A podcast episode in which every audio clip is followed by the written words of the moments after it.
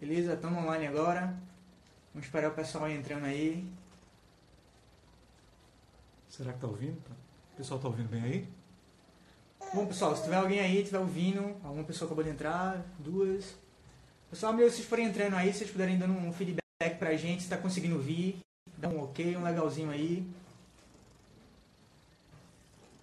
A gente vai esperar aí mais um minutinho para o pessoal poder se conectar, pra gente poder começar aí a conversa com vocês. E aí, tá preparado? Vamos lá, né? Vamos lá, 16 agora. Pessoal, e aí, estão ouvindo? Dá um legalzinho aí, se o som tá bom. Mas sim. Renata falou sim. Beleza. Thaís também falou. A Thaís deu uma cena pra tu. Aninha, tá? Vamos esperar só mais um pouquinho aí, pessoal chegando. Mas assim, de início, só pra é, esclarecer aí pra vocês, pessoal que vai estar tá vendo o vídeo depois, que assim, a gente tá aqui hoje sem nenhum objetivo assim comercial ou de trazer uma verdade absoluta para vocês. É, não, não existe uma forma única de estudar para concurso público.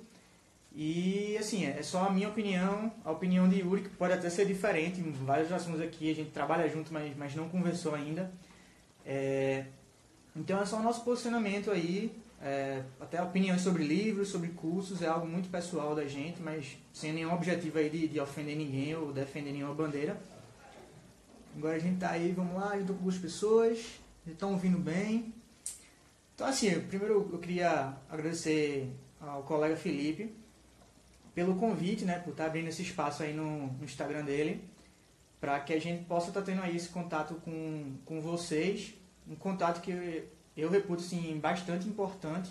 Sinto que faltou um pouco até na, na minha preparação, é, ter o acesso a candidatos aprovados que pudessem passar a sua experiência e agradecer a Felipe e parabenizá-lo por, por esse espaço, né? E até o próprio nome do projeto, né, que é de experiências compartilhadas. E eu reputo assim que, que é perfeita essa ideia, é, justamente porque cada um tem um, tem um ponto de vista, cada um estuda de uma forma e só compartilhando a, a experiência mesmo que vocês vão poder é, absorver esse conhecimento aí democrático diverso para criar o, o, método de vocês de estudo. Então aí, aproveitando agora para me apresentar, né, estou falando tanto, mas não disse quem eu sou ainda. É, eu me chamo Rodolfo Cucino, eu sou procurador da Fazenda Nacional há cinco anos. Já passou cinco anos, mas parece que foi ontem todo o sofrimento que a gente viveu. Um dos melhores, viu? Um dos melhores procuradores. É. Não é porque eu estou na presença dele, não, mas. É porque ele é na presença. É, não. Isso aí é. Esse é um dos bons aí, um exemplo, um espelho aí de, de procurador é, não só em termos de conhecimento jurídico, mas em termos realmente de dedicação, de profissionalismo. Você é um espelho para todo nós da Procuradoria. Mas continue aí, você apresenta aí, pessoal. Ele só quis me deixar envergonhado. Mas é, então, assim, eu sou procurador há cinco anos e antes de, de entrar na Procuradoria da Fazenda, eu exerci rapidamente, por uns três meses, o cargo de técnico do INSS e também fui aprovado em diversos outros concursos de, de carreiras meios, né, técnico, analista e algumas procuradorias. Tive uma experiência muito prazerosa aí durante uns três anos. Eu fui professor do curso SEI, especialmente das matérias de direito tributário, para os cursos de primeira e segunda fase. E realmente passei esses três anos assim bem focado em auxiliar os candidatos para concurso público na preparação especificamente de, de procuradorias. E também tive a oportunidade de ser coautor em alguns livros na editora Juspódio.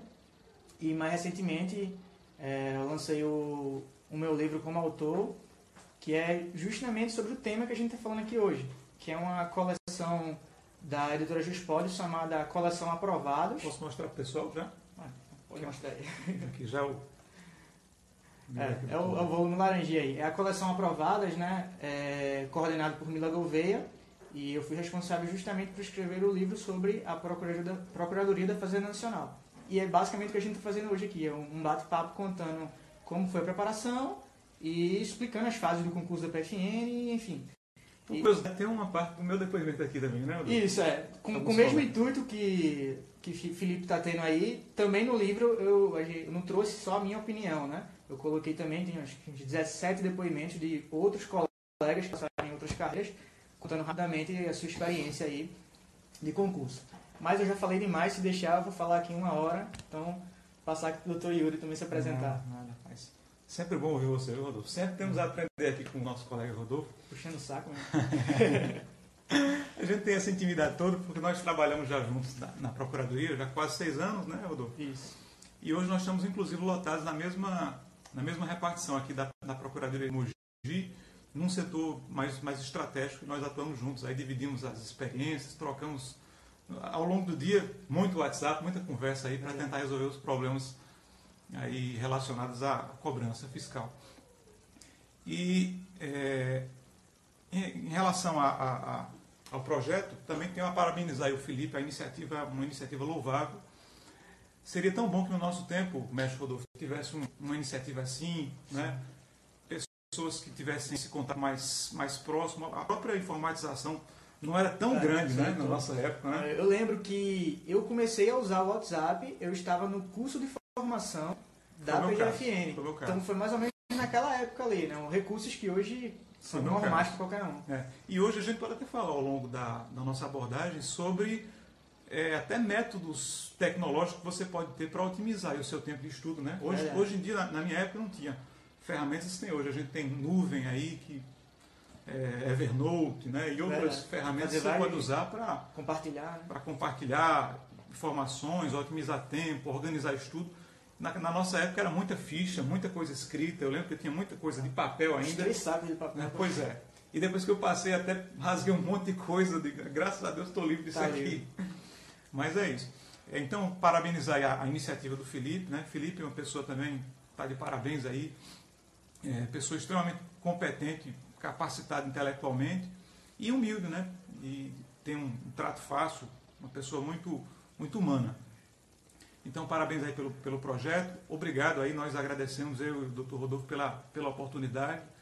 Né? Se tiver algum aluno também meu aí da Universidade aqui de Mogi das Cruzes, aí meu nosso abraço aí, nosso abraço fraterno. E também em relação a, a fazer uma, uma breve apresentação, né? Então, é, tive algumas aprovações, algumas reprovações também, né? Nessa hora, teve, né? É, nessa hora a gente gosta de falar da aprovação, mas a gente tem que dizer também que a gente teve umas, é. levou bomba em alguns concursos. Talvez aí. A, a, experiência da reprovação que Exatamente. ajude muito no caminho da aprovação. É. Porque aí, depois da reprovação das duas, uma, ou você fica na deprê e você abandona, chuta o, o balde, ou então você sangue nos olhos, né? E vai um dia de luto e depois volta com tudo para estudar. É. Então houve esse, esse, essas reprovações. Eu acho que nas minhas contas de concurso, Rodolfo, eu acho que 5 a 5. Eu consegui. 5 a 5. eu fui reprovado em 5. Depois eu fiz a minha né?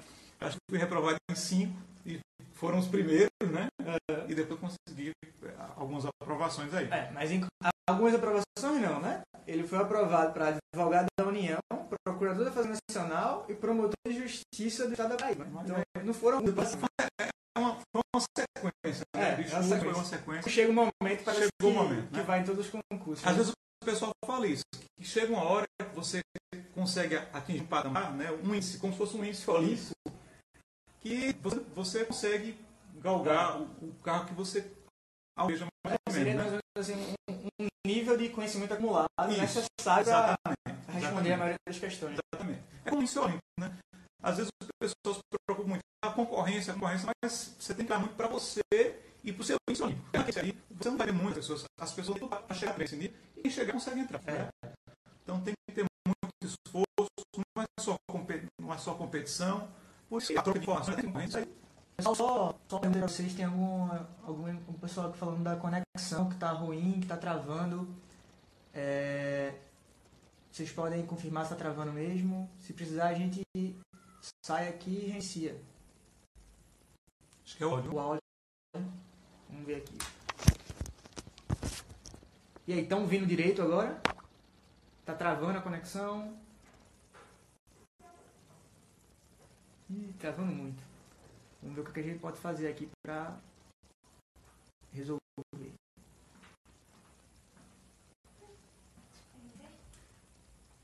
Acho que a gente vai ser, né? A gente vai fazer o seguinte então, pessoal. Não, não sai daí não. A gente vai encerrar o vídeo abrir um pegar uns 30 segundinhos aí em outro ambiente pra ver se melhora, tá? Só um minutinho.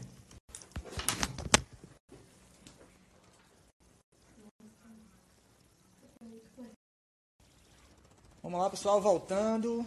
Agora vamos esperar o pessoal entrar tudo de novo. Vamos ver se pega agora.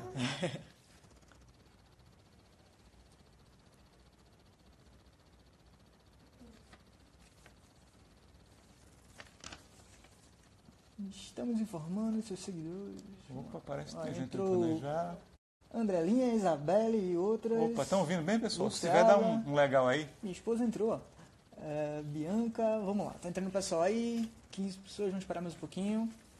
Nosso colega Felipe Duque tá aí espiando. Beleza. E aí, Duque? Cadê, Felipe? Tá aí. Ó, Belinha. Felipe tá ali, ó. É isso aí, meu amigo. Vamos esperar mais um pouquinho aí pra ver a questão da conexão. Já devem ter visto que a gente mudou aqui o ambiente para É. pegava uma conexãozinha É, melhor. ambiente mais bonito, rapaz. É, o negócio é assim, vamos, vamos subir de nível. Ó. Doutor seccional entrou aí também, ó. Opa, diga aí, grande Jurandir. Quer dizer que tem o fenômeno Jurandir, é? É, Eu Jurandir- ouvi falar no fenômeno Jurandir. É, Jurandir aí chegou, o negócio agora acho que vai. viu? Teve a virada, a virada kantiana do neoconstitucionalismo, a virada jurandiana na, na seccional aqui, né? Bom, pessoal, é, quem viu o que a gente falou agora há pouco, eu vou só dar uma resumida, assim, não vou repetir, mas quem não viu, não se preocupe, porque não foi- a gente não tá falando de conteúdo, né? Tava contando assim por cima só a nossa experiência, mas a gente ainda vai entrar exatamente na parte que, que deve interessar a vocês. É, a gente aproveitou a oportunidade, eu e o Dr. Yuri, para parabenizar o colega Felipe Duque pelo espaço e pelo projeto mesmo, né, de, de experiências compartilhadas e agradecer aí o, o convite, a lembrança da gente. E pra gente é um prazer enorme poder estar aqui Ô, Ana lá, compartilhando, minha aluna, ex-estagiária da Procuradoria. Compartilhando essa experiência aqui, com vocês e espero que assim, que a gente possa falar aí, pelo menos ajude aí 1% que for na preparação de vocês e vamos torcer aí, né? Vamos, vamos ver se nos próximos, lives daqui a alguns anos são vocês que vão estar aqui no, no papel da gente, que a gente já esteve aí no lugar de vocês por muitos e muitos anos estudando. É, Falávamos sobre reprovação, né? isso. Eu, eu me apresentei rapidamente, o doutor Yuri se apresentou também. Quer dizer, não terminou de se apresentar, É, né? comecei a falar sobre a reprovação e É, aí cortou, né? Cortou. Mas o pessoal está conseguindo escutar direitinho agora, tá tudo certo? Beleza, parece que está ok, né, Rodolfo? Então é isso. Nós falamos sobre reprovação, né? E dizíamos que eh, você tem dois jeitos de encarar a reprovação. Ou você se esconde, se enterra igual um avestruz, né? Verdade. Fica na deprê, ou você passa um dia de luto e depois sangue nos olhos e volta a estudar. né? Faz parte da rotina aí a reprovação.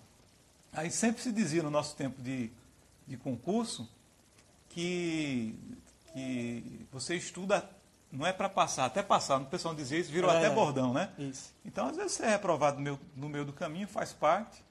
A prova é um momento só, você, você estudou ali seis meses, um ano para uma prova, dois meses depois de um edital, e você tem ali um dia, dois dias para realizar Ah. o concurso. Pode ser que você passe, né? E E pode pode, ser que que você não. não passe também. Né?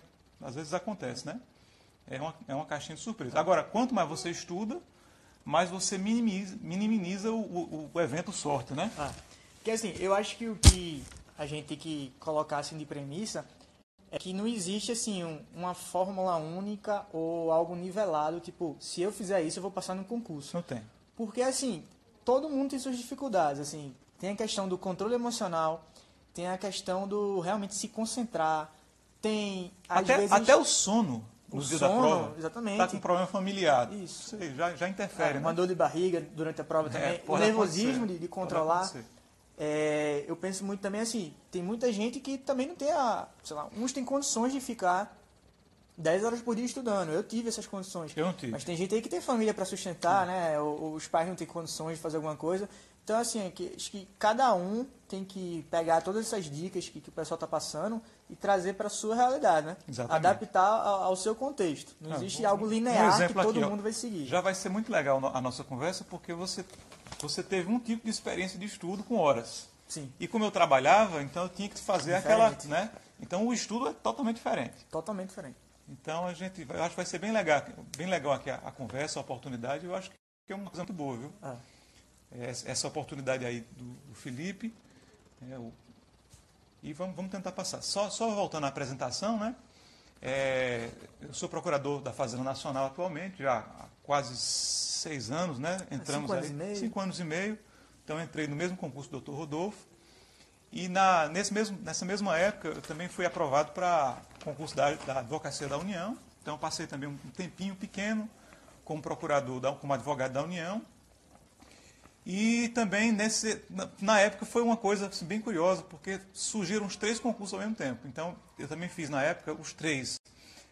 É, o concurso de advogado da União, procurador da Fazenda e promotor de justiça lá da Paraíba, que é o meu estado.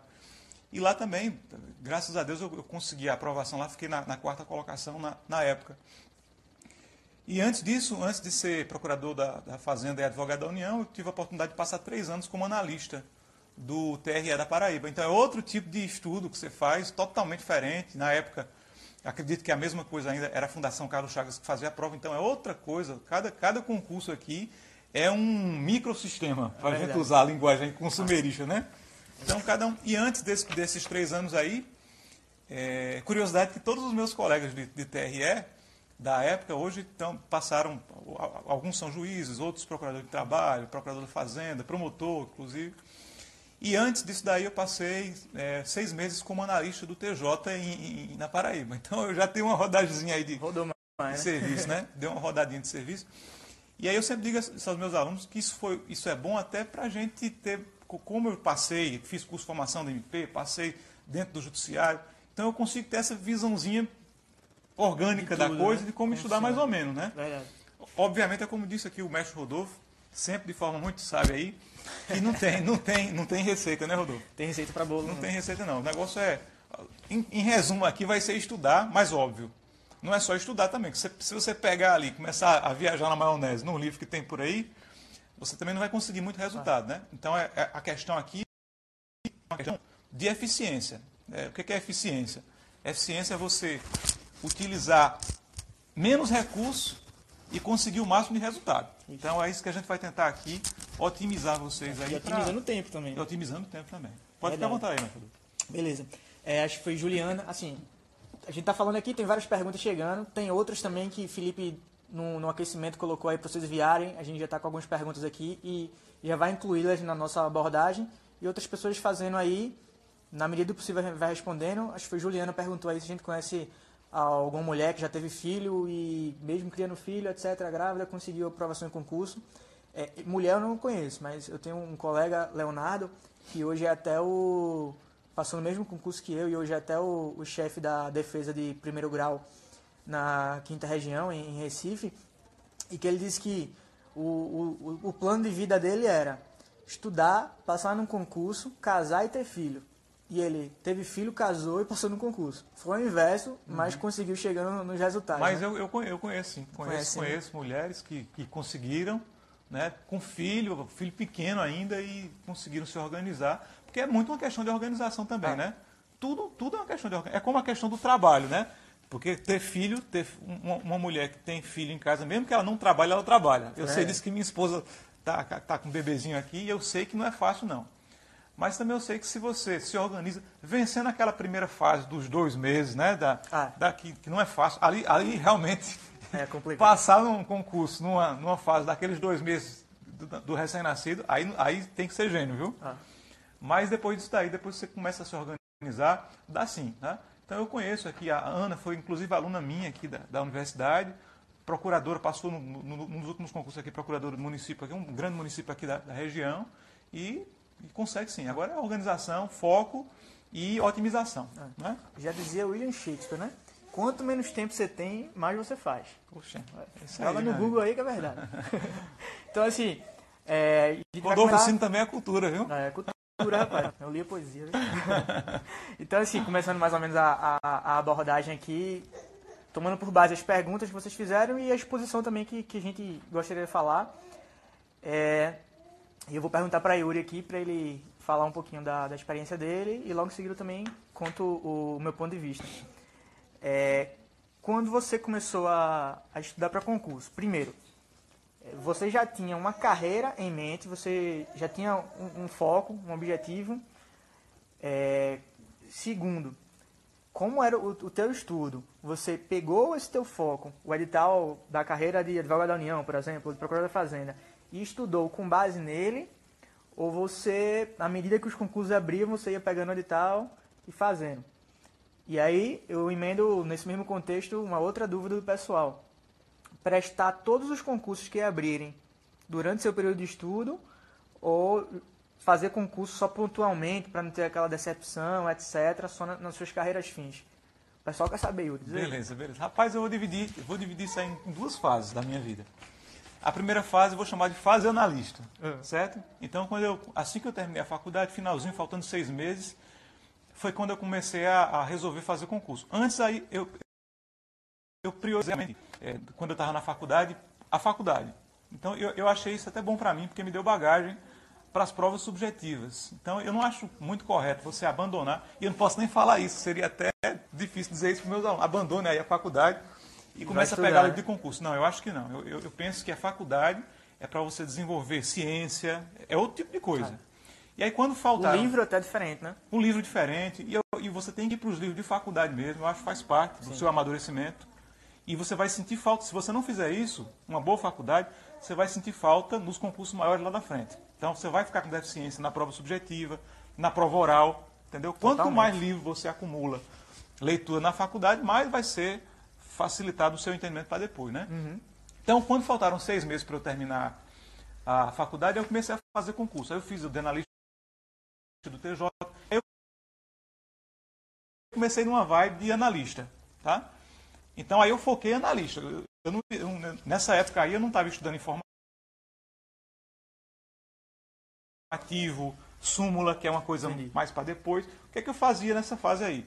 Lei seca. Eu peguei lei seca, código, código. Geralmente esses concursos de analista eram Carlos Chagas ou uma banca que não era tão CESP, tão difícil, né? Então, assim, você se preparou para tipo uma, uma, corrida de, Isso, tiro curto, né? Tiro curto. Então eu queria passar um de analista para garantir logo meu pé de meia e depois começar a estudar para os concursos maiores. Então eu fiz isso. Eu decorei lei, aprendi a lei direitinho, fazia muita questão da, de concurso. Hoje em dia está até mais fácil, né? Você tem site só para questão. Filtra por banca. Por, é. Não, aí hoje em dia. Nossa época era aqueles camalhaços de livro ainda. Você comprava aqueles livros para com questão de concurso, saía fazendo um monte de coisa. E aí quando eu terminei essa fase analista, aí eu entrei, que eu já estava estabelecido, e eu acho que o, o alvo de muitos é, aqui é, é tentar uma, uma, carreira maior. Não que essas carreiras não sejam grandes, né?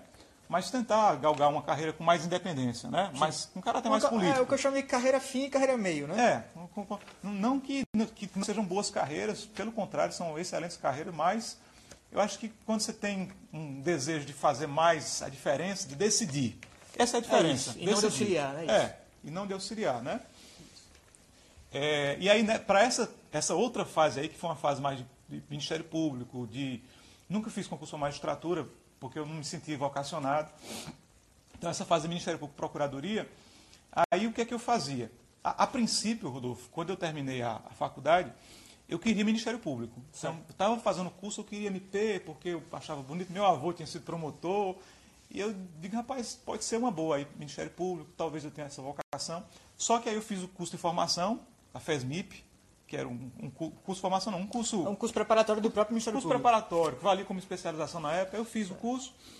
E aí depois eu fiquei achando que talvez eu não estava preparado para o Ministério Público, não seria a minha vocação. Entendi. Entendeu? É, considero uma carreira fantástica, uma carreira extremamente humana. MP, Defensoria são carreiras muito, é, muito boas.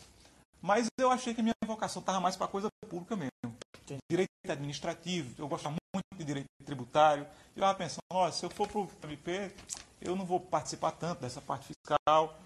Verdade. Embora tenha competência criminal, mas queria participar do, do grosso da coisa. É outro foco, né? Outro foco. E aí eu desfoquei do MP e comecei a focar na, na AGU. Entendi. Então, o que eu queria era a AGU, Procuradoria do Estado. Mas a AGU, quando você diz já Procuradoria da Fazenda? Procuradoria da Fazenda. Por influência do doutor Arthur, que, que é procurador da Fazenda lá, e que de, nos intervalos, assim, ele passava lá na FESMIP,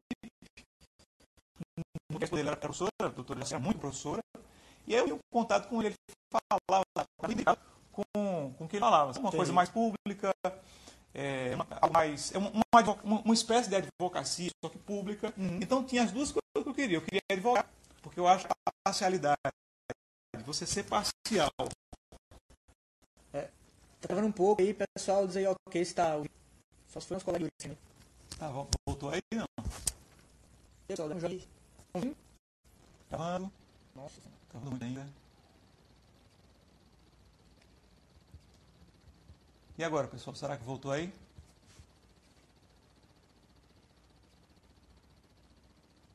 Se voltar, vocês avisem aí. Avisa aí, dá um legal pra gente aí, pra gente, pra gente saber aqui.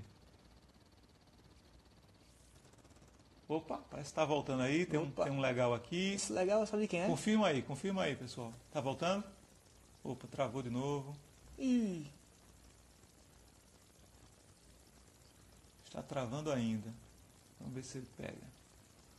Será que falando mais pausado não, melhora não? Vamos tentar, né? Deixa eu mexer aqui. Só ver aqui. Voltando, tá dizendo que tá voltando. Opa, parece que tá voltando. Voltou? Pronto, eu acho que voltou, né? É, só tem um monte de joinha aí, então. Então vamos lá, ido. vamos lá.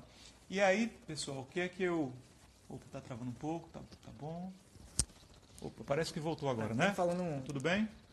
o Caio aí. aí, ó. Você, é Caio, é Caio, né? É Caio, pô. Gente boa demais. Estagiário Caio aí. Um abraço, Caio, pra você, rapaz. Então, mais ou menos o que tu tava falando foi o seguinte. Tu teve uma fase que você disse, não, eu vou estudar primeiro para um concurso de analista para já garantir o meu. Exatamente. Então aí nessa época você deve ter pego aí vários editais de, de concurso de analista, uhum. vistas as matérias que caem mais ou menos e estudasse por lei seca. É exatamente, é exatamente. E aí depois teve outro momento que você focou Fui em procuradoria. Procuradoria. Só que aí o curioso foi o seguinte, eu não queria perder oportunidades que surgissem.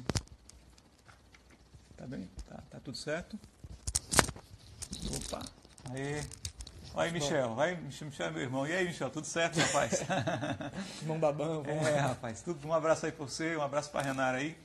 É, eu não queria perder oportunidades que surgissem. Então, vamos supor que surgisse magistratura, magistratura eu não queria, mas MP. Sim. Surgisse MP. Eu não queria perder. Então, o que é que eu fazia? Eu tentei dar um, eu tentei dar um jeitinho no sistema. É. Né? Porque o pessoal sempre dizia assim, não, foque, você tem que focar numa carreira. Mas eu pensava assim, olha, direito não é medicina. Se eu for fazer um concurso para a MP, eu não vou estudar medicina. Verdade. Eu não vou estudar engenharia, é tudo direito. Então tinha um tronco comum na coisa. Então o que foi que eu pensei? Eu vou, eu vou estabelecer aqui um esqueleto comum, focado mais em procuradoria, mas eu não vou deixar de estudar o resto, porque se cair, eu posso pegar o bonde de outro concurso aí. Verdade. E essas matérias podem me ajudar. Por exemplo, penal. Penal é uma matéria muito forte para a procuradoria. Não é? Bem longe. É longe, mas como eu tinha um conhecimento, porque eu dava uma estudadinha para outros concursos também, isso acabava me ajudando. Isso aí acabava. Rodolfo. É o Tiago ali, né? Colega meu. então isso acabava me ajudando. Então o que é que eu fiz? Eu estabeleci um tronco comum. Qual era o meu tronco comum? Focado em procuradoria, mas deixando um pouquinho para outros concursos. Eu estudava constitucional, ora, constitucional cai em tudo. Cai em tudo. Concurso que for. Então eu detonava os estudos de constitucional, controle de constitucionalidade, é uma matéria central, a parte de direitos fundamentais, né, Rodolfo? Sim. Matéria central para esses concursos maiores, é, eficácia objetiva, subjetiva dos direitos fundamentais, e aquela, aquela questão neoconstitucionalismo, essa parte genérica e a parte mais focada mesmo da coisa. Então, constitucional, administrativo, cai em tudo. Não é? Cai em tudo. É, processo civil, esqueleto comum também, dos dois. É, civil, né? Civil, aí civil, eu, eu estabeleci uma, uma espécie de, de orientação por dano colateral. O que, é que eu chamo, o que é que eu chamava de dano colateral? Porque, por exemplo, você sabe que sucessão testamentária, se cair, é uma questão Verdade. na prova e são 50 artigos super difíceis. Então eu tinha noção geral da coisa, mas eu não focava nisso, não. Era meu dano colateral. Entendi. Se caísse, tá, eu poderia errar. Você pegava uma noção de tudo, mas só aprofundava matérias, é, pontos específicos dentro de direito civil. Né? Exatamente. Né? Então, direito civil, parte geral, caía para tudo. É, teoria dos contratos, Aí, dependendo do concurso, por exemplo, se é MP, então eu ia ter que pegar direito de família. Sim. Se fosse PFN, eu já não ia em direito de família, porque Nunca. no máximo alimentos, uma coisa ah. assim mais genérica. Né? Então é isso, pessoal. A, a, a, minha orientação assim, é, eu vi até que tinha pergunta nesse sentido. Dá para você desfocar e estudar para vários? Eu acho que dá. Agora, você tem que ter um, você tem que ter um foco inicial. O meu era AGU, especificamente Procuradoria da Fazenda. Então, por exemplo, tributário meu era um estudo mais denso. Uhum. Né?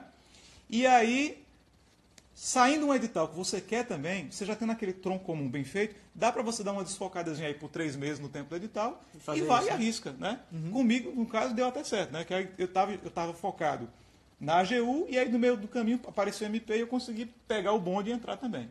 Né? Nesse esquema aí. É o que eu digo é tudo direito, né? Não, não é engenharia que você vai estudar para outro concurso. É, é direito, tem tudo um tronco comum. Correlacionado. Tudo correlacionado. Né? Ah. Vai, vai lhe ajudar sempre, né? Verdade.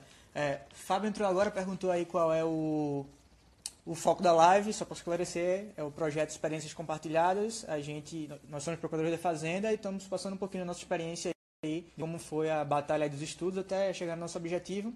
E vamos dizer aí mais ou menos a forma que a gente estudava, é, método de estudo, livros que lemos, mais ou menos isso. Então o foco é, é, é otimização de estudo, né? É para passar em concurso. E a nossa experiência na, na Procuradoria da Fazenda, né?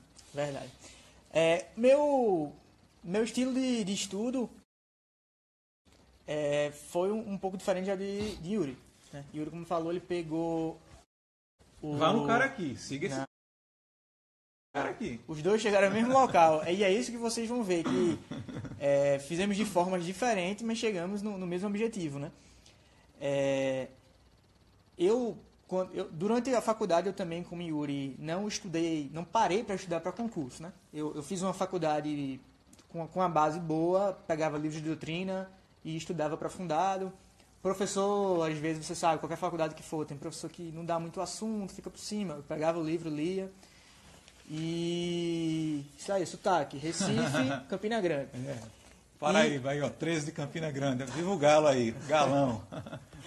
e aí, é, quando eu estava na, na, faculdade, eu, tive, eu estagiei em duas procuradorias. A Procuradoria da Universidade de Pernambuco e a, com os advogados da União na Procuradoria Regional da União da Quinta Região.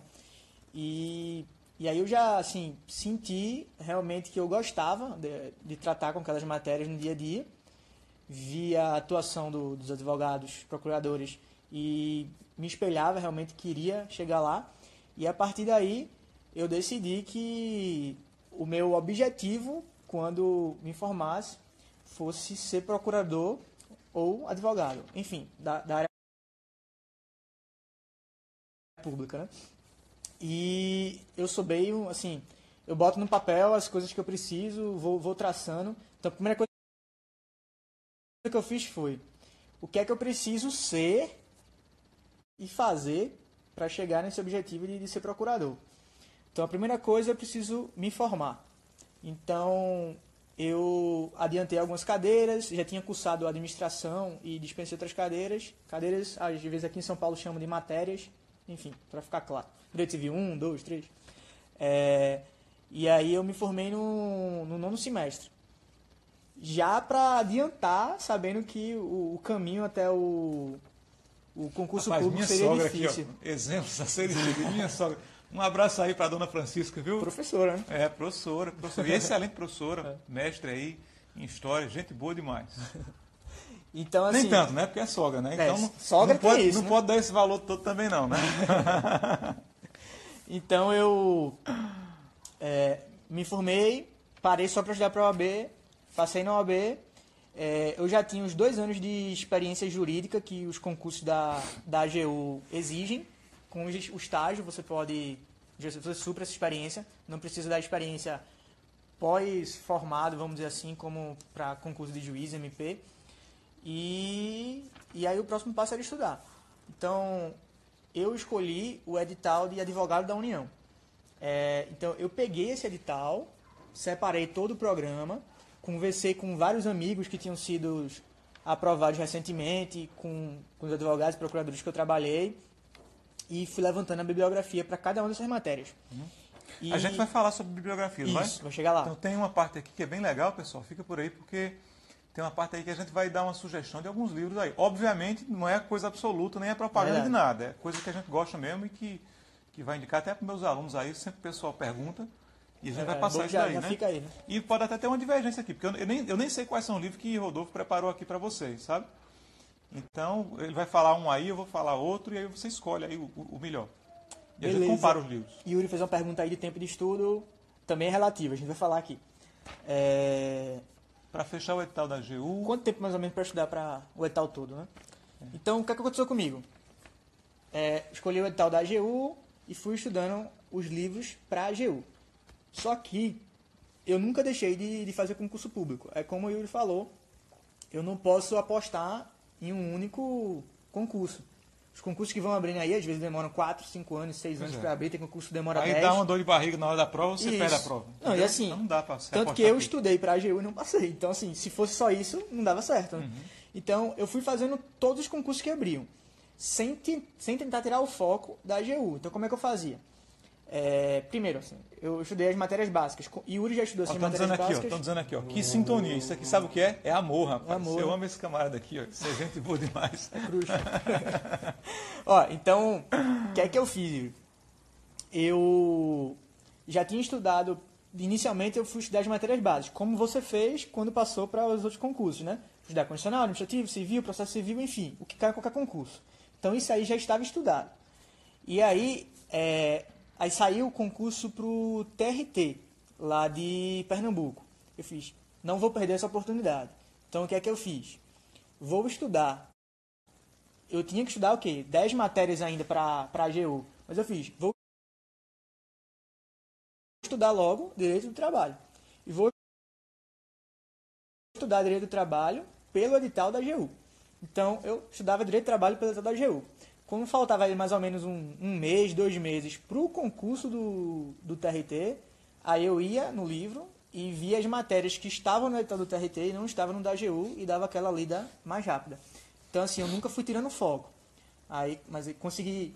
é, não, não fiquei entre os classificados, mas posteriormente nomeado técnico do MP, na do TRT, na lista do TRT. Aí também teve na lista do TJ. E foi sempre nesse esquema. Até que chegou o concurso da, da AGU. E aí, quando tá saindo edital, você desliga, foca só naquilo mesmo e tenta conseguir, como o Yuri falou, o maior número de informações possíveis num, num curto tempo, né? E aí eu não passei, no, no dia da prova, eu, eu não passei no edital da, na prova da AGU por alguns VOFs, mas 15 dias depois, ou era três semanas depois, era a prova da, da PFN. Só que, assim, se vocês forem botarem lado a lado, o edital da PFN ele é bem mais específico.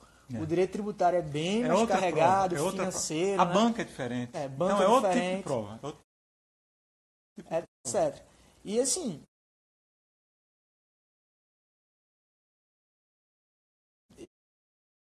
Eu, nesses, nessas duas, três semanas, não lembro ao certo, fica um pouco arrasado, assim, de, de- não conseguia me empolgar, sabia que ia ter que estudar pro próximo concurso, que era muita pretensão, tá querendo passar, etc. E fiz no máximo acho que um cursozinho que era duas horas por matéria de revisão para PFN. Foi no dia da prova, até copiei o gabarito errado, achei que não tinha passado, mas quando saiu o gabarito definitivo vi que tinha passado e perdi um mês, entre aspas, sem fazer nada em casa, né? É, e a partir daí fui estudar. Então, assim, eu acho que aqui já fica uma lição. Yuri foi por um caminho de início, um tiro curto, e depois aprofundou. Exatamente. Eu já fui tentando aprofundar, só que foquei no edital de advogado da União e fui aprovado de procurador da Fazenda. Então, assim, como ele falou, é tudo direito e é tudo estudar. É óbvio que quanto mais você focar o seu estudo de acordo com o que aquele concurso vai lhe exigir, A a probabilidade. probabilidade né? de você chegar lá é, é maior, né? Mas nada é impossível. Se você está estudando para o concurso X e foi reprovado, não, não baixa a cabeça, não. Talvez você passe num concurso que não tem nada a ver. É, quando eu estagiei na, na Procuradoria da Regional da União, tinha um advogado lá que ele só fazia concurso para juiz do trabalho. Ele só queria ser juiz do trabalho. Até que um colega dele fez, ó, abriu o concurso da AGU aí, por que tu não faz? E ele, não, mas eu quero ser juiz, etc. Fez o concurso da AGU, passou e hoje atua na área trabalhista da AGU. E é feliz. Então, assim, é, nada é, é- é absoluto. Você não, não tem que assim, deixar de fazer outros concursos, etc. Só tem um detalhe, viu, Rodolfo? para passar na AGU tem que estudar mais do que para juiz de trabalho. Viu? É, isso é verdade. Brincadeira, pessoal. Só uma cutucadinha aí corporativa. e... Mas eu, eu, eu, vou responder objetivamente, Rodolfo. Desculpa Sim. aí. Eu vou tentar, tentar, responder objetivamente a pergunta lá do, do Yuri, não foi? Do meu tá. xarai. É, ele perguntou quanto tempo para passar no concurso da AGU. Ó, isso é muito relativo, depende, cada cabeça uhum. é uma uhum. cabeça, né? Depende se você trabalha, se você não trabalha. Mas assim, eu, vou, eu, eu, eu acredito que você estudando, em média, 4 a 5 horas por dia, em cerca de 10 meses, você consegue, consegue ver o edital. Você consegue ver o edital. Talvez não perfeito, o estudo perfeito, mas você consegue dar uma passada pelo edital né, e consegue dar uma mapeada boa. Agora, detalhe é, o, o, o, uma coisa que eu digo sempre para quem me pergunta, você tem que fazer as provas anteriores. Então você vai fazer a prova, a concurso da AGU, pega as provas, as duas últimas provas que eles aplicaram, o CESP. Aí você vai fazer a prova, vai errar muito, vai errar, porque é normal, né? Só quando é você é errar, errar é normal errar em casa também, é melhor errar em casa do que errar lá. Então você vai errar muito, só que você vai conseguir medir mais ou menos o que é que cai você vai conseguir fazer um raio-x da prova. E a partir disso você vai ter um estudo muito mais direcionado. Sim. Melhor do que você começar do zero, ah, pego o edital e vou começar a estudar. Mas eu não sei como é o nível de, de, prova, eu não sei como é o nível de pergunta, eu não sei o que é que eles focam mais. E, e aí quando você faz a prova anterior, faz duas, faz duas, erra a questão do nada, pega a prova do nada, sem estudar. E aí faz e erra questão pra caramba, né? E se você acertar tudo, não precisa estudar. Não, aí, um monstro, você é um gênio, pronto, precisa mais não. Você é um Yuri. Já nasceu sabendo, você é um Rodolfo, já nasceu sabendo. Né? Babão. então, então é isso, pessoal. Aí, respondendo, 10 meses mais ou menos, lembrando que esses concursos maiores aí, tira a fase analista, né? não é demérito, mas é outro tipo de concurso. Essa fase analista aí é, é decoreba de lei. Agora, esses concursos maiores, aí você tem que ter muita noção de jurisprudência também. Então é lei, é lei, muita súmula, sum, eu, acho que súmula é a lei hoje em dia, né? Ah. Então a obrigação, súmula é obrigação, tá? É, no meu estudo de súmula, o que, é que eu fazia? Como a tendência as bancas colocarem as matérias mais recentes, que você é um cara que atualiza, então a tendência é que a súmula mais Então o que, é que eu fazia? Eu saía lendo de da, da última até as anteriores, de frente para trás. Então, eu pegava sempre as súmulas mais novas. Travando de novo. Vamos mais, mais baixo. É... Tem que parar, né? Tá travando aí? Já tem quanto tempo de vídeo? Pessoal, é, Travando, travando de novo. É, a gente vai. Pelo tempo de vídeo que já correu, a gente tem certeza em quanto tempo que está e pelo limite de tempo da, do Instagram.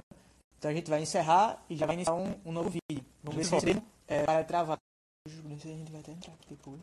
Mas eu já adianta agora. Uhum. Então, esperar a galera chegar. E aí, pessoal? Vê se está funcionando aí direitinho. E aí, pessoal, tá conseguindo ver agora? Vamos esperar aí, tem cinco pessoas. Estavam com 40, vamos esperar. Yuri, Thales, Ana Luísa. Pessoal, tá conseguindo escutar direitinho aí de novo? Tá tudo certo?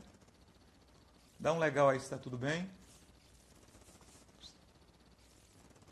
Opa, parece que tá tudo certo.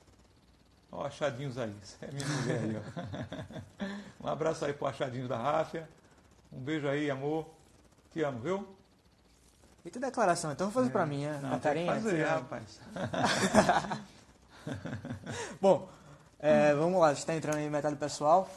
É, então, assim, só rememorando para a gente não perder o fio da meada e, e justamente para esse assunto aí do, do que o conteúdo que você tem que estudar, né? Uhum. É, tivemos focos diferentes, mas ficamos em, em todos os concursos, é, fizemos todos os concursos que, que apareciam e conseguimos aprovações em concursos diferentes do, do que tínhamos o foco. É, tem, um, tem alguns colegas que, assim, disseram, eu não vou fazer concurso, sei lá, ele, a pessoa quer ser promotor. Eu não vou fazer concurso para analista, porque eu tenho medo de, como eu não estou estudando para esse concurso, eu tenho medo de ser reprovado. Aconteceu. É, de acontecer isso. Eu, sim, eu, eu vi bastante isso. Eu vi, inclusive, é, uma colega que, ao longo do seu estudo, ela não foi bem em nenhum concurso de analista e depois foi aprovada entre os primeiros, entre de procurador de fazenda e advogado da União, e pôde escolher. Então, assim, é tudo relativo, como a gente está sempre frisando. Mas eu acho que o interessante aí é, é não ter o medo de fazer o concurso. É, você fazendo o concurso, mesmo sem estar tão preparado e mesmo sem conseguir estudar, você vai ter a experiência lá de, de tempo de prova e vai conseguir ver justamente onde é que está errando, né, Yuri? Para uhum. poder uhum. é, focar, direcionar o seu estudo, né? Onde você precisa melhorar. Exatamente. Então acho que nesse ponto aí. É, acho que nesse ponto aí. É, não tem que se preocupar não. E aí beleza, Yuri. Aí eu vou te perguntar aqui o seguinte, que, que é uma dúvida aí que o pessoal mandou e está querendo saber. É, como era teu planejamento de estudo? Assim, você estudava, sei lá, 12 matérias ao mesmo tempo, 6 ao mesmo tempo. Lembrando que o edital da, da PFN deve ter umas 14, 16 matérias ali, né? Uhum. É, era um plano rígido, assim, tipo, você tinha que seguir aquele negócio certinho, ou era flexível, você cronometrava esse tempo, por exemplo. E também acho que é uma situação que todos passam. É, Felipe, pode ser para quem está na faculdade ou para quem já está estudando para concurso. Isso aqui a gente está contando a experiência da gente, você vai poder usar em qualquer fase da sua, da sua vida, né? De se você resolver fazer concurso público, seja agora, seja depois. Exatamente. É, quando você está estudando e não está rendendo, não está conseguindo se concentrar, como é que você fazia para tentar, sim, fazer alguma mágica ali para voltar a se concentrar? E dentro desse ponto, como conciliar a obrigação do estudo com lazer, família, final de semana, festas, aniversários, enfim. Então é como tu montava teu esquema de estudo certo. e como tu tratava nessas situações que não estava rendendo e dos teus outros afazeres, vamos dizer assim. Vou começar pela última. Então, tá. na última, eu vou ser sincero, eu me dopava. o doping, sabe o que? Eu estava até dizendo a Caio, estagiário. O doping, sabe o que? É lazer. Entendeu? Então, tem uma pílulazinha que você tem que tomar na hora que você está estressado e que não rende mais. É parar e deixar para depois. Entendeu? Essa é a pílula. Esse é o doping, é lazer. Então, vai correr um pouco, vai olhar um pássaro, uma árvore, vai dar uma volta, porque é o seguinte a, a, a, nossa mente ela tem que dar uma descansada, senão ela não produz. É um investimento. As pessoas pensam que, que, que parar está né? perdendo tempo. Tá não, está investindo no próprio cérebro, entendeu? Isso aqui é uma máquina também, super potente, é um software pesado. O Você seu, tem... principalmente. Não, o meu, o meu é, um, é um sei lá, 386, não sei nem. O seu aí já é um, um avançado. Mas você tem que dar uma parada, uma descansada, para investir no seu próprio cérebro. Senão, meu amigo, para, você, você, o cérebro precisa de descanso, tá? Então vai dar uma volta, corre, o pessoal gosta de academia, dá uma volta. Eu gosto muito de, de, de igreja, então sou, sou, sou evangélico, parava, ia para a igreja, conversava com uma pessoa da igreja, com um irmão, lia a Bíblia, cantava um hino na, na igreja. Para mim já dava uma. Ah. É, é, é, ouvir uma música, gosto muito de música também, ouvir uma, uma, uma música, um louvor, para mim já dava aquela, aquela ajeitada. Aí, quando era de tarde, eu voltava, ou então, se não desse naquele dia, ia dar uma volta, deixava para depois. Ah. Né? Então eu me dopava pelo bem, no bem, né? É. No sentido de lazer, que eu acho que é uma, é, um, é uma pílula fundamental aí para o estudo. É. Obviamente também não, não, não dá para fazer isso sempre, mas cansou, travou, aí dá uma volta, volta depois, volta com energia, com vontade, né? Nesse ponto, inclusive, é, já aproveitando para a gente fazer aqui o, as duas, duas visões, né? É, quando eu tentava estudar e não estava rendendo, aí eu tentava primeiro substituir por uma matéria que eu gostava mais. Vamos supor, tipo, ah, isso é, também. Eu também o cara tá ali estudando tipo, direito financeiro. Às vezes é isso, né? às vezes é isso. Direito financeiro. Direito financeiro não está indo, está indo. Beleza, para não perder meu tempo. Também. Então vamos também. ler ali um condicional, um administrativo, que eu já vou adiantando, já Funciona. vou, né? E, então, assim, é, acho que primeiro é isso. E segundo, velho, tentou, tentou, não conseguiu, é isso que o Yuri falou. É, é melhor você aproveitar esse tempo para, assim, desestressar, ter um lazer, é, dar uma dormida rápida e depois voltar com, com todo o gás e mais concentração do que ficar insistindo ali, porque você vai acabar até criando abuso do ato de, de estudar, né? Tipo, Eu prefiro- negócio ruim, não quero estar aqui, né? Não, eu, eu prefiro cinco páginas bem lidas, concentradas, do que 40 páginas passando à vista e sem concentração. É né? verdade. E o cérebro, para concentração, é fundamental que você esteja bem, gostando do que você está fazendo. Concordo. né? E, e- e- e- entre nós, né, Rodolfo? Curso de Direito, o estudo de Direito é uma coisa muito prazerosa, é muito Ah. gostoso, né? Quando você gosta da matéria, que você vai, aquilo ali é fantástico, né? E tu estudava fim de semana? Sábado. Sábado eu, eu, Estudava. eu tinha que estudar no final de semana porque, como eu trabalhava na Trabalhava, né? semana, eu tinha que dar o gás no sábado, né? Mas aí também domingo era sagrado. Igreja Não de tocava, manhã, ia para casa da, almoçar na casa da, da, da sogra, né? Pegar aquela boia. Comer de graça é sempre gostoso, né? Ou tem É que aproveitar, gostoso. né? Ainda mais Pois quando cozinha bem. é. Pois é. Eu, no meu caso, se eu. Assim. É, dia de sábado e domingo pela manhã, normalmente eu já não fazia nada, assim. Tipo, ficava em casa sem fazer nada. Quando eu ia sair com, com minha namorada, normalmente era assim, do almoço pra frente. Hoje minha esposa, né? E. Então, assim, domingo de manhã e sábado de manhã eu estudava. Agora é aquele negócio, né? É, estudar, você, óbvio, não, não vai perder o seu momento de lazer e ir até para uma festa, um aniversário uma vez ou outra. Mas eu acho que também é relativo, porque tem pessoas que não conseguem parar de sair no final de semana. Né? São, assim, realmente te- é sagrado. E, então eu acho assim, o, que- o que essas pessoas podem fazer é tentar assim, reduzir, né? Ir para uma programação que não vá dormir tão tarde, se você quer estudar no outro Aham. dia, né? Ou estuda um períodozinho e depois sai. É, Nada é absoluto, assim, que cada Nada, um tem... nada é absoluto, não- É, não é uma você regra- tem que adaptar novamente a sua realidade. É. Se você realmente trabalha, sei lá, 8 horas por dia, o fim de semana vai ser diferencial, né? Pra quem ainda está na faculdade. Tá, tem uma pergunta aqui da faculdade, a gente vai, vai, vai chegar lá, vou lembrar aqui no final É. do vídeo. Quando você está na faculdade, aí depende do que você quer, né? Porque, por exemplo, eu estava na faculdade e na época eu consegui passar no- em alguns concursos para analista, no finalzinho da faculdade, né? Uhum.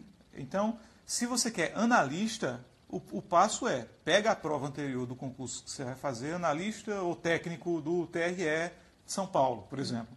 Então, pega as provas anteriores, vê, monitora quem é que faz esse tipo de prova. Geralmente é Carlos Chagas, essas bancas assim mais de lei, decora o, o, o texto da lei, estuda bem, aprende a lei, faz muita questão, né? E, e faz isso. Agora, uma, uma coisa que eu, que eu aconselho uma coisa que eu aconselho é você também não abandonar a matéria da faculdade. Porque faz isso, você vai deixar uma lacuna para os concursos no futuro. Entendeu? Então Verdade. tenta acompanhar a matéria. Tá vendo o quê? Tá vendo direito civil lá, direito de família. E estuda bem aquela matéria. Aí no Perfeito. final de semana, ou num horário vago, ou um dia ou dois dias por semana, aí você desfoca e vai para o que você quer também. Mas não abandona tudo de uma vez, não, que vai fazer falta, sabe? E assim, é, muita gente pergunta também, do Yuri falou aqui de, de um técnico analista. É, eu estou na faculdade, né, a situação da pessoa, estou na faculdade e quero ser procurador, promotor, juiz, enfim, seguir uma, uma carreira afim. É, aí eu concordo plenamente com o que ele falou. Não abandone a faculdade. A, a faculdade quem faz é o aluno. O professor ele está ali para passar uma orientação, Exatamente. o livro tal. Tem gente que só precisa estudar pelo caderno que o professor falou e passa na, na prova e, Eu isso é Eu certo, tive né? disciplina na faculdade que eu só vi o conceito. Entendeu? Eu só vi o conceito. Isso aqui é isso. Não vou, Ah. Eu não vou dizer, nem dizer o conceito, senão eu vou entregar qual é a disciplina e o professor. Mas assim, você que, você que eu, Ah. vou, eu vou ficar confiando no professor. O Eu professor está lá para me ajudar. Se não der, eu vou pegar o livro e vou. Não, E vou assim, lá. eu acho justamente, se você está pensando numa carreira um pouco mais difícil, tá na faculdade, já está com esse pensamento, pega o edital, vê ali as matérias que caem mais e já começa a estudar assim a fundo, independente da faculdade, administrativo, constitucional, mas não largar o, o conteúdo está sendo passado na faculdade. Eu acho que a faculdade, assim, eu, eu sou muito de conhecimento acumulado. O que você estudou para faculdade, o que você estudou para concurso público, até hoje a gente estuda e tem coisas que a gente lembra do, do, do que estudou há muito tempo. Né? Então, assim, é conhecimento acumulado. Eu, eu vou até perguntar a Yuri aqui. Deixa eu só responder uma pergunta aqui do Joel. Aproveita Opa, aí. Joel, um abraço para você aí, rapaz. É, Joel está perguntando é uma coisa bem específica mesmo da carreira, que é como é o- a consultoria na PGFN. Certo. Né? Então a PGFN, a Procuradoria da Fazenda, como toda Procuradoria Pública, ela vai ter dois braços. Ou você vai ficar no contencioso, na parte do processo judicial, né? Ou você vai dar pareceres para a administração pública. Se você pegar lá a lei de licitações, o artigo 38, parágrafo único, estabelece que a administração não vai contratar nada, salvo aqueles casos lá do artigo 20, 24, 25 da Lei de Licitações, que é contratação direta e inexigibilidade. Mas a regra é que ela vai contratar tudo com um parecer de um órgão jurídico. E quem faz esse assessoramento jurídico, geralmente, tirando, tirando o legislativo, tirando o judiciário, é a Procuradoria. Então, o que, é que você vai fazer no, no, no? Em relação ao consultivo da Procuradoria, a coisa não é tão capilarizada. Em que sentido? No contencioso, você pode ir para todas as procuradorias seccionais do Brasil. E aí você vai pegar contencioso. É, provavelmente também, pode pegar uma coisa administrativa ah. também. Mas, em regra, você vai pegar contencioso. Agora, se você quer o consultivo, não, eu quero dar parecer em matéria administrativa. Aí você vai para Brasília, que tem muito, muito órgão para assessorar, lá, Ministério da Fazenda, ou também existem algumas cidades que têm consultivo. Então, aqui, tem a delegacia, geralmente. As né? delegacias, então você vai prestar consultoria para a Receita Federal, para a licitação da Receita. Tá? Então, por exemplo, aqui, aqui onde a gente está em Mogi das Cruzes, você vai ter consultivo, não em todos os lugares, mas você vai ter aqui em Mogi não tem. Então você teria consultivo em São Paulo, na regional, com certeza. É. Acho que lá que está concentrando tudo. Eu acho que a regional concentra tudo. Aí vai é. dar consultoria. Talvez você tenha uma outra consultoria onde tiver delegacia da Receita Federal mas então, é básico, assim. talvez em São José dos Campos, aqui perto, né? Guarulhos, então ah. cidades maiores. É, mas aí abrange essas, essas matérias, né? Licitação, pessoas, né? Exatamente, matéria de pessoal, Isso. como o consultivo que acontece na, nas advocacias públicas em geral. Acho que a Procuradoria tem uma vantagem, por exemplo, em relação a consultivo de procuradorias estaduais e municipais, que é a. Eu vejo uma interferência política menor. Uhum. Tá? É, é, porque fica um pouco distante de Brasília, é um órgão muito grande, tá? que já tem muitos pareceres. Então, a, a Procuradoria da Fazenda ela tem, tem mais de 100 anos, né? Então, é um órgão que está muito consolidado. Então, você vai ter um apoio institucional muito forte, vai ter parecer já para quase tudo. Obviamente, sempre surge uma situação nova. Mas você já vai ter parecer para muita coisa, ah. né? E aí, o doutor, setor... doutor Jurani já confirmou aí, ó, é? Regional. Pronto. Tá, tá nas regionais. É cinco regiões. Jurandir falou, meu amigo, tá falado. Tá seccional falado. é seccional. Ninguém discute, rapaz, é. tá doido. é, Mas é isso. Sim, aí é, a gente falou exatamente agora dessa parte do quando não está conseguindo estudar e planejamento de estudo. Assim, quantas matérias você estudava? Estudava tudo por vez, um pouquinho? Estudava, concluía uma matéria, substituía por outra? É, como que tu fazia... E como tu fazia efetivamente esse teu estudo, senhor? Assim, é, grifava livro, fazia resumo, como tu estudava a jurisprudência?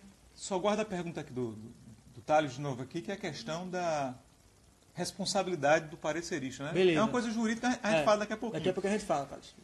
É, como é a questão da, da, da marca-texto, né? É, como tu... Marca-texto marca é Como tu estudava, assim, quantas matérias... É, sim, sim, e, a, a forma falou. de estudo, assim, fazia resumo, grifava, como quadro de memorização. Beleza, beleza. Isso é, isso é, legal. Oh, tem, tem gente que faz o seguinte, não sei se é você fazer isso, Rodolfo. Depois você, você faz o reverso aqui. Eu falo e você fala Beleza, o seu. pode falar. Mas como é que eu fazia? Eu sou da ideia de que quando você mistura muito, você não aprende nada. Para mim funcionava assim, eu não, eu não aprendi nada.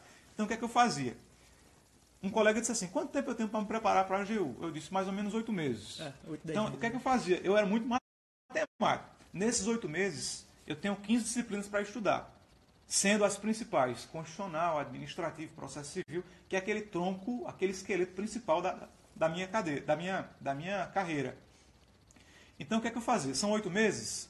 Eu, eu fazia planejamentos periódicos. Ou não, são seis meses. Eu vou, eu vou fazer um estudo aqui focado em AGU, seis meses. Então, o que é que eu fazia? Sentava uma manhã, aí eu tirava, parava de estudar nessa manhã. O que é que eu fazia? Pegava um calendário e dizia, não, aqui constitucional tem um peso maior, então vai ser 15 dias.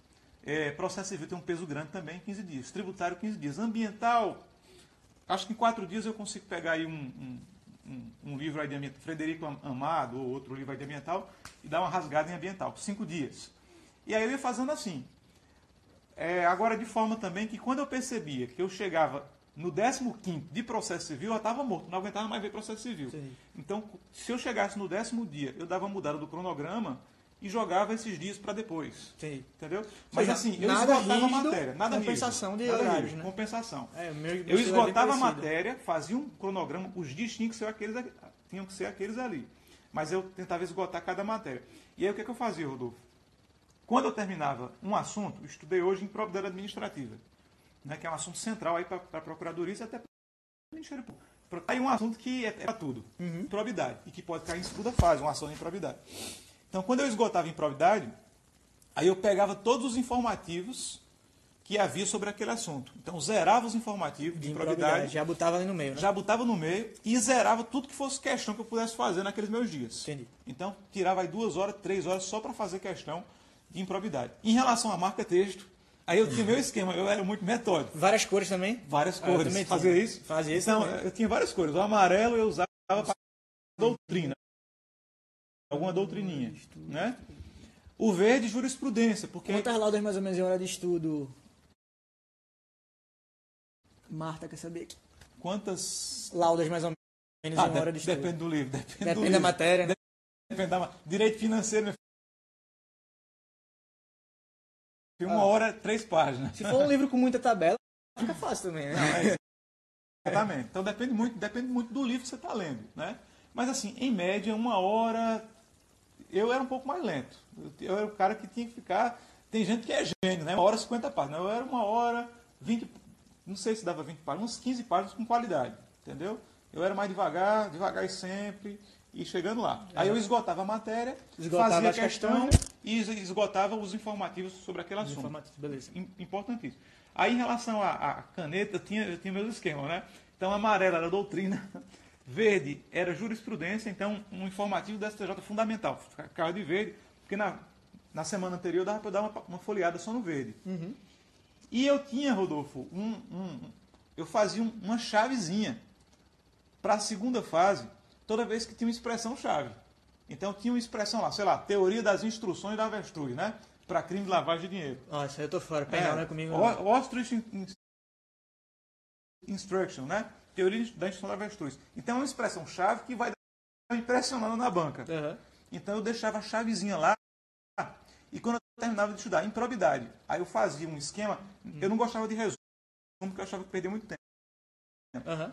Então eu fazia só um, só um esquema com 10 palavras-chave que eu vi interessantes No Evernote? sobre improbidade. O Evernote, abuso do Evernote, né? Ou do, sei lá, do Google Notas, eu não sei. Nós não temos cotas, não somos sócios do Evernote, não, tá? É só de maneira nenhuma, de maneira nenhuma.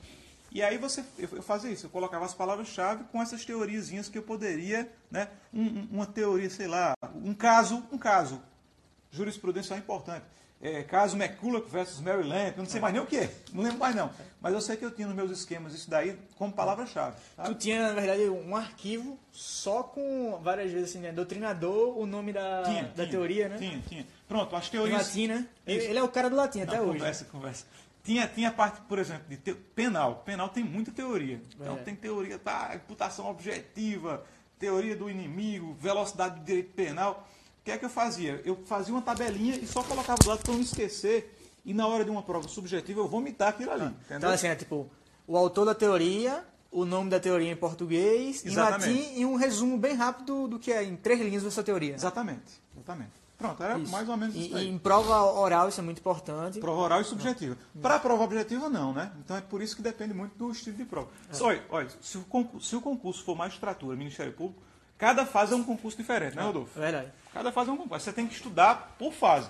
Então a primeira fase, objetiva, decorar informativo e lei. É isso. Segunda fase, aí já é diferente o estudo, né? Diga aí, Rodolfo. Eu. Meu método é muito parecido com o seu, assim. Eu também. Eu, como Yuri também, era bem matemático, fazia tudo certinho. Tanto que é, analisava o edital, via as matérias que caíam, via as matérias que tinham maior peso e, consequentemente, separava uma maior parte de horários para essa matéria. Então, tipo, pega um papel, é, sei lá, tu tem 10 horas para estudar por dia. Divide a segunda-feira em 10 blocozinhos e bloquinhos. E, e aí você vai ver quantos blocos você tem para estudar durante a semana. E proporcionalmente vai dividindo. Se condicional cai muito, mais, mais horas de condicional na semana, etc. Agora, eu nunca consegui assim, estudar sei lá, 14, 15 matérias ao mesmo tempo. Eu pegava, sei lá, 4 a 6 e ia estudando esse bloco. É, hoje é esse horário agora é condicional. Tava lá lendo. Mas se eu tava rendendo, tava para terminar o capítulo ainda e a próxima hora civil, eu não parava por isso. Eu terminava o capítulo, ia e depois compensava. Um outro dia condicional, eu estudava civil. Então não é nada rígido. E assim, seis matérias ao mesmo tempo. Quando terminava uma, aí eu substituía por, por outra matéria. Só terminei agora, esgotei o edital de condicional. Aí eu pegava e botava financeiro. É, porque eu odeio financeiro. Nossa, financeiro e- que gosta só o Jurandir que gosta, é verdade. de. E aí, é, o meu esquema de estudo era mais ou menos esse.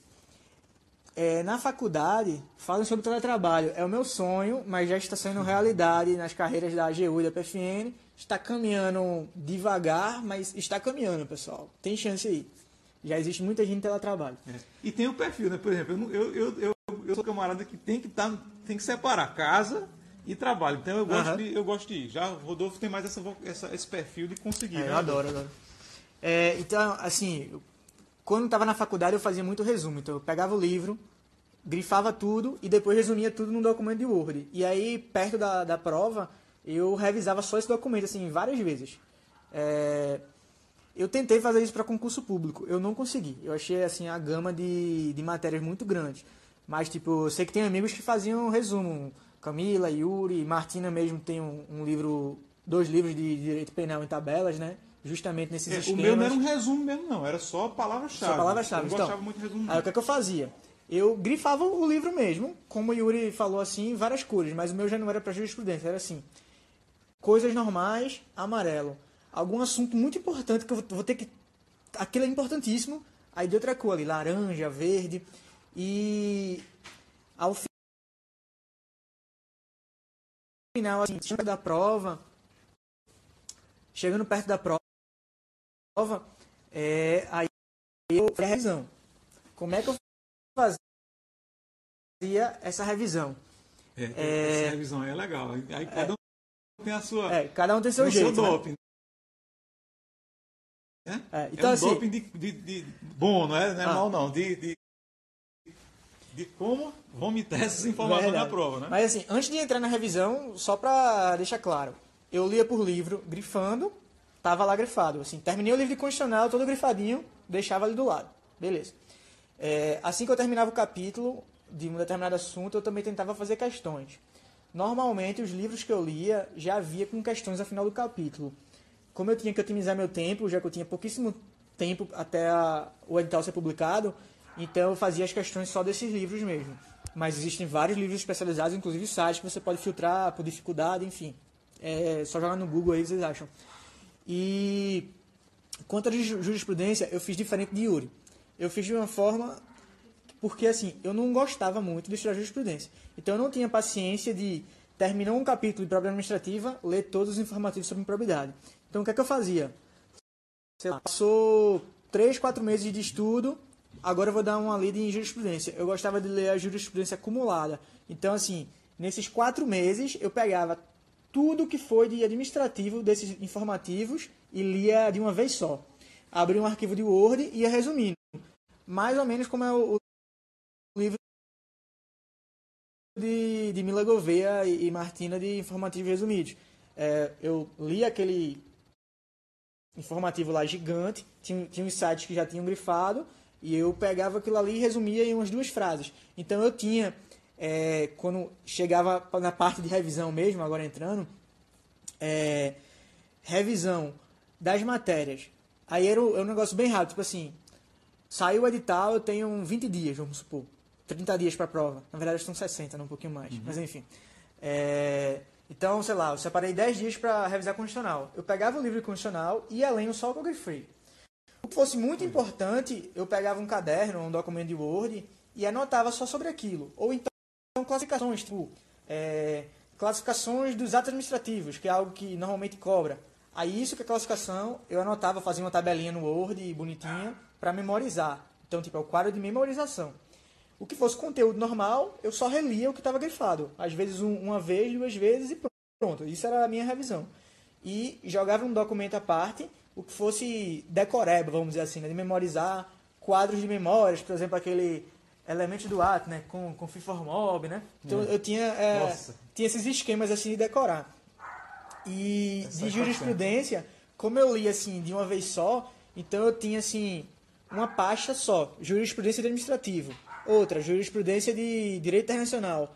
Abri o arquivo de Word e tava lá tipo 70 linhas de frases, sei lá, é, é lista, a é, licitação para não sei o quê, ou o. STF entendeu seja, isso? Transformava Em um a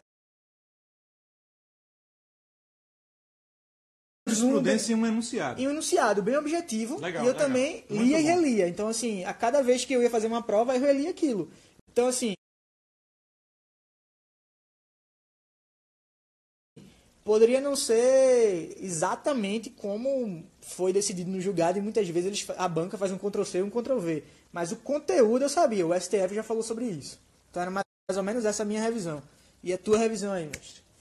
Rapaz, eu tinha três tipos de estudo. Três fases dependendo do, do- do- como é que estava a coisa, né? Então, antes do edital, é um estudo totalmente diferente. É esse Aham. estudo que eu fazia um programa. Ó, vou, vou focar quatro meses para isso aqui, antes do edital. Saíam os rumores, então eu focava os quatro meses e dava uma estudada. Comprava o livro e tal.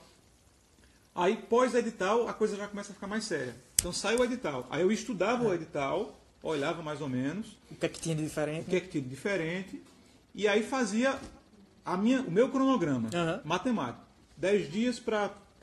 Não, não dá 10 dias, porque só tem dois meses, né? É verdade. Então, 6 dias para constitucional, 7 dias para processo civil. Se é um concurso da Procuradoria da Fazenda, 8 dias, 9 dias para tributário e processo tributário. Então, eu, eu montava o meu calendário, meu cronograma, e aí estudava.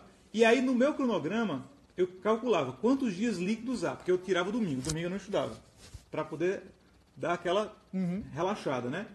Então, eu tenho, por exemplo, são dois meses, eu tenho 43 dias líquidos, por exemplo. Aí eu fazia o meu cronograma matemático em cima disso. Também. Cinco processo civil, cinco administrativo e tal. O que exigia mais tempo, você botava mais tempo Exatamente, estudo, né? exatamente. E eu intercalava uma grande, por exemplo, sete dias para administrativo com uma pequena, três dias para ambiental, Uhum. para não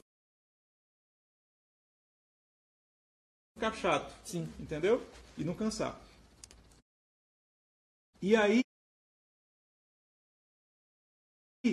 é, é, eu deixava no meu programa, no meu cronograma, três dias mais ou menos para decoreba. E aí eu não tenho vergonha de dizer não, decoreba mesmo, né? Você está na faculdade, a pessoa diz, ah, não é para decorar. Não, tem, tem coisa que tem que decorar mesmo.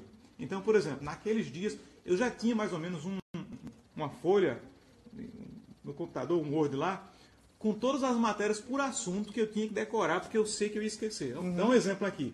Competência Competência dos entes federativos. Artigo 22, 23, 24, 25 lá da Constituição, 30 do, do município. Decorava. Então, pá, porque eu sei que o pessoal da banca brincava com isso, então chegava lá e decorava. E outras decorebinhas aí de véspera, eh, prazo, alguma coisa que fosse necessária, eu deixava tudo para véspera. E também, como eu tinha aquela, aquela, aqueles arquivos com palavra-chave, se fosse para a prova subjetiva, aí eu decorava todas aquelas expressões e todos aqueles autores. Klaus Roxin, sei lá. Como é aquela história do Última Rácio, Sim. né? Gunta Jacobs, Direito Penal do Inimigo, Zé Ma- Manuel Silva Sanches, né? É, Velo- Velocidade do Direito Penal. Então, eu tinha esse esquema de teoria e autor para a prova subjetiva. Então, eu dava essa dopada aí nos três dias antes, dependendo, né? Dava uma decorada. Agora, tem, um, tem uma curiosidade, Rodolfo. Quanto aí? Quando era. Se a prova era no domingo, geralmente era no domingo o concurso. Aí eu não fazia nada no sábado. No máximo, no máximo, se eu tivesse muito tenso, no sábado de manhã, até umas 11h30, aí eu parava e aí ia dar uma volta. E antes da prova? Você Hã? revisava alguma coisa antes da prova? Que é justamente isso. No- na véspera da prova, no sábado, se a Não, prova sim, no no domingo. domingo de manhã. Não, Deus sabe? que me livre que me guarde. Então, eu tenho uma história muito boa pra contar. Não, não, isso aí não. Veja, olha, eu sempre fiz isso. Eu tinha esses meus resuminhos, e aí, antes de, do concurso, vamos lá, a prova era de 8 horas. 6 horas da manhã eu tava lá, revisando. Sei. Revisando, revisando, revisando. Eu era o tipo de, de cara que faltava 5 minutos pra começar a prova. Se você visse alguém revisando ali no corredor, iam dizer que era eu. É, então, assim, eu revisava Nossa, muito. Deus que me livre. E eu vou dizer a vocês, será que deu resultado? Quantas vezes caiu uma questão que eu tinha acabado de revisar? Nenhuma. Sério? Nenhuma vez. Então, assim, esse negócio de, tipo, eu vou ter que ler isso aqui tudo, senão vai cair uma questão, não vou errar. Comigo nunca aconteceu. Agora acontecia o contrário.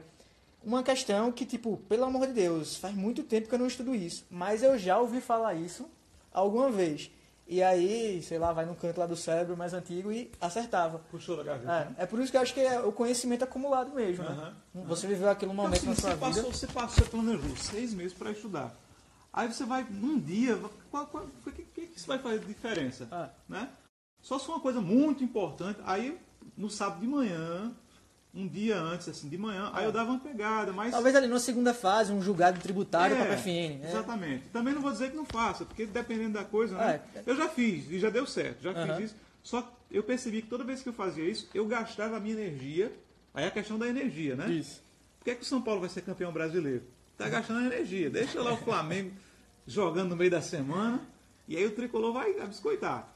Por quê? Porque tá, tá economizando, poupando energia. Então eu poupava, poupava aí a, a energia do, do sábado para chegar no domingo e me solta que eu quero sair daqui da jaula e comer a prova, entendeu? então eu pensava muito nisso, poupar energia para soltar isso- tudo isso no domingo.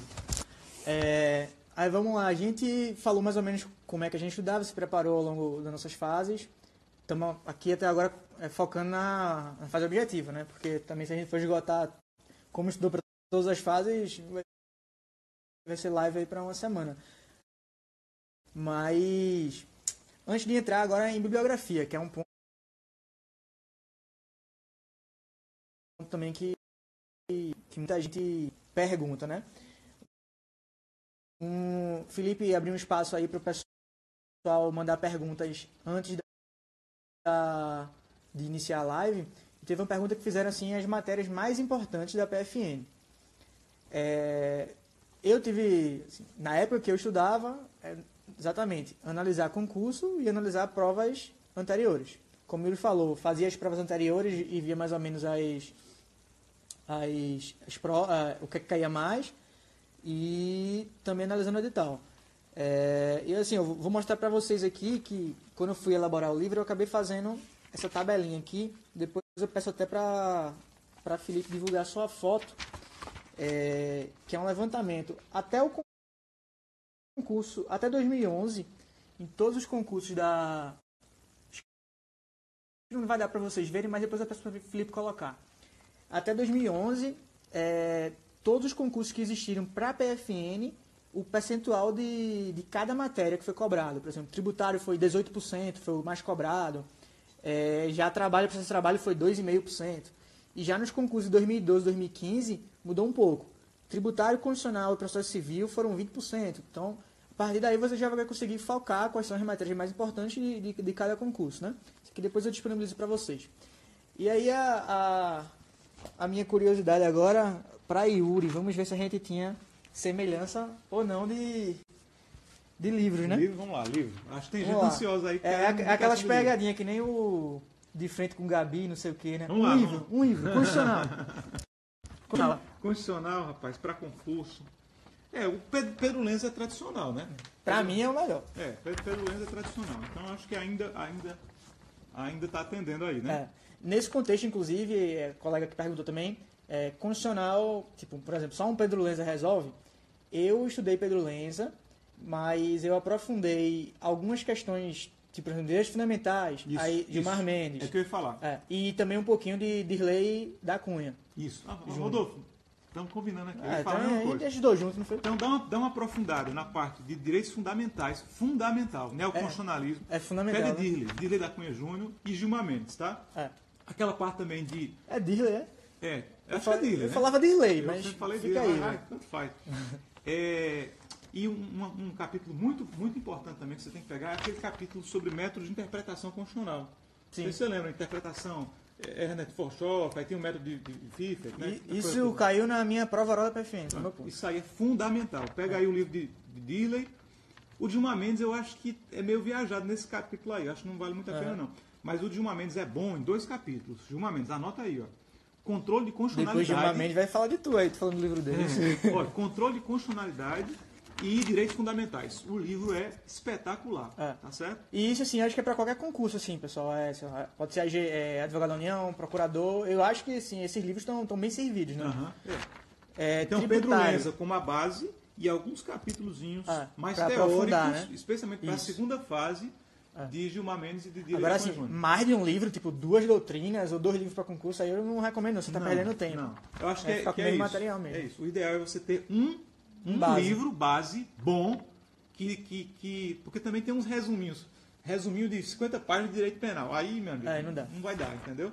Então pega um, se é um resumo, que seja um livro resumo que traga tudo.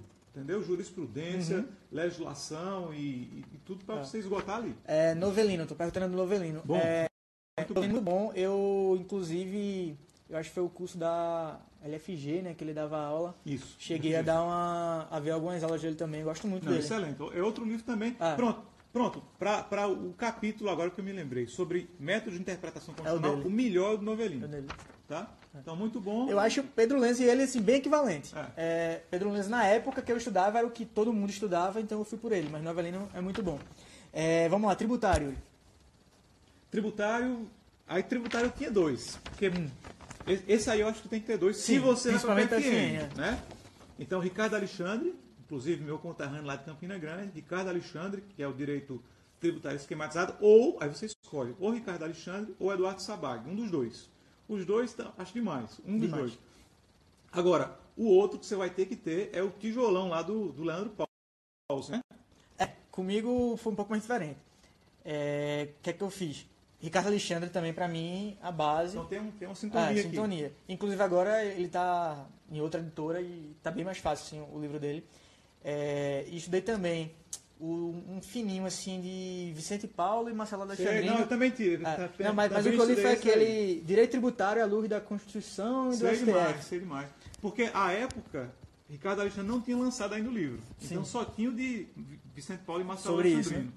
E, e aí, para a segunda fase, aí eu acrescentei um livro de processo tributário que é fundamental. Ah, vou falar sobre isso também. É, na minha época, o melhor, na minha opinião, era Mauro Luiz da Rocha Lopes, que é um juiz federal.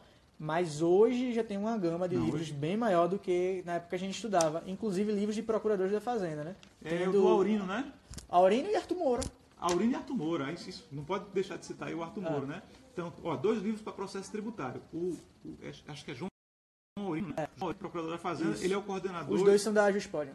Exatamente. Ele é o coordenador e escreve com vários procuradores. E tem o do Arthur Moura, que é a lei, lei da execução fiscal é, comentada. Mas assim, do- os dois são espetaculares. O, de, o do Arthur Moura é mais a lei comentada mesmo. Então Isso. você vai estar mais com a LEF ali e Isso. tal. Já o outro é bem, é bem maior, né? Bem, Bem, maior, prática. bem maior. Então, ele- e ele vai trazer muitos Isso, temas. fiscal aplicada, exatamente. Muitos temas. Qual é? A execução fiscal aplicada, o de Aurino. Isso, isso daí. O bom é que ele vai trazer temas muito específicos. Na minha época, a gente tem muita deficiência para estudar isso aí. Isso. Porque só quem escrevia era advogado, nada contra. Então, por exemplo, tem lá o livro de Hugo de Brito Machado II. Só que é uma visão muito E é um livro muito denso também. É, Para concurso muito não muito teórico. Então, esse livro aí vai trazer mais os pareceres da Procuradoria, os pareceres da AGU. Sim, sim. E ele tem temas que são muito ligados à carreira. Por exemplo, ação cautelar fiscal, está lá. Arrolamento fiscal, você não vai encontrar isso em todo livro. Uhum. Então, nesse livro aí você vai encontrar todo esse tipo de, de matéria, né? Verdade. É, financeiro. E aí? Financeiro, é, eu, eu lembro Tu que eu lembra? estudava por Valdeci Pascoal, mas eu acho que já está um pouco Então, ultrapassado, né? Eu estudava por Tatiane Pichelli. E, e também estudei eu acho que ela até é da GU, né? Não lembro. Eu acho que ela é da GU, se eu não me eu, engano. sei, eu sei que ela é da GV, ela coordena, É, da coordena grupos de pesquisa na Fundação Vargas. E assim, eu estudei pelo livro dela, mas é uma matéria que eu nunca gostei, assim, vamos dizer. Então, assim, eu não aprofundava na lei, não aprofundava em outros Não. cantos, então eu realmente não tive um bom resultado nessa matéria. Além do Valdeci Pascoal, que estudavam também muito na época, ou Tatiana Pichelli, é, hoje em dia o pessoal está recomendando muito aquele Harrison. Leite, eu acho, que é um Isso. rostinho da isso, grandinho. isso, assim. isso, isso. Eu tenho também, eu achei legal o livro. Agora, uma dica para financeiro, certo? Uma dica para financeiro fundamental que me ajudou muito em tudo que era concurso. O que mais cai na prova são aquelas normas da, da parte financeira da Constituição. Acho que artigo 169, por ali, Uhum. da Constituição. Então, pega a Constituição, entenda, cair alguma questão dali. entende aqueles conceitos ali, porque se caírem, por exemplo, eu acho que caem umas três questões só de financeiro, ou quatro. Uhum. Então, duas, 70% da prova vai cair da Constituição. Então, pega a Constituição, pega a Constituição e o Supremo, pronto, tá aí uma bibliografia de graça para você. Vai lá no site Supremo, baixa a Constituição e o Supremo e dá uma lida na jurisprudência sobre essa parte aí que você vai conseguir Exatamente. 70% Mas da tá prova. quase tudo lá. E o resto vira dano colateral, como eu falei para você, né? Econômico. Eu estudei pro Leonardo Viseu. Esse eu acho que é da UGU mesmo, né? Isso, eu estudei, pro- eu estudei pro Viseu também. Acho que é um clássico. Tu copiou minha biografia. Rapaz, é foi? biografia. Então é um clássico. Você vê que tem coisas aí no, no meio concurseiro que bate, tá? É. Então vai nessa daí. Então Viseu Figueiredo, que é um, é um, é um clássico aí muito bom. Eu acho que ele tem o livro o Curso Completão E um ele mais tem um resumido para É, concurso. Aí você verdade. escolhe o que você gosta mais. Mas aí outra dica da parte econômica. Estuda a Constituição Econômica. Uhum. Pega lá os 170, aqueles princípios, vai até o finalzinho, os 180 e pouco da Constituição, decora aquilo, pega a Constituição Suprema e vê o julgado. Tem uns julgados de Eros Grau ali fundamentais na parte de monopólio, Tudinho, né? privilégio. Dá uma olhada naquilo ali, tá tudo na Constituição. Administrativo. Eu estudei pro Mela, mas na época ainda não existia Matheus Carvalho, que eu gosto muito como professor. Você. Fernando Marinella. Tá imitando. Mas aí é o seguinte, foram dois estudos meus. Primeiro, José dos Santos Carvalho Filho, que era o melhor na época que tinha. Sim.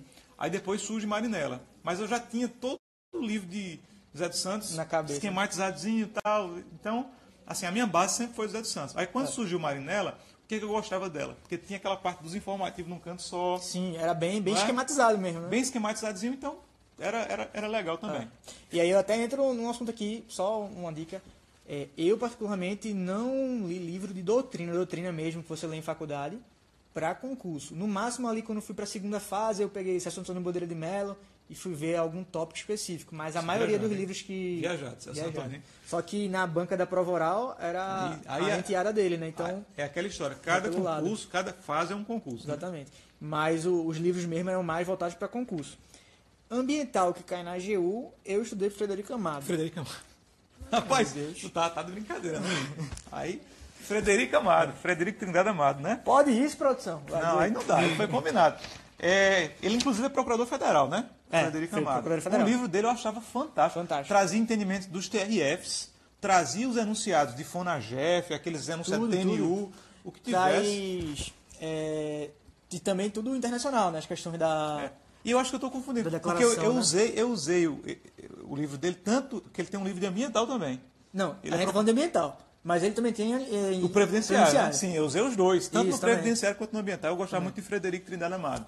Então, ambiental, então a gente já foi para previdenciário. Eu também estudei por Frederico Amado, Mas, a não, versão mais não, resumida. brincadeira, né? Mas o meu livro base, que eu tinha estudado antes, que estudei até para o INSS, para ser aprovado, foi o Hugo Gloss. Não, peraí, o Hugo Gloss é um artista aí da. da, da- Não, o Hugo Gloss não, Hugo Gloss. Smash Yuri.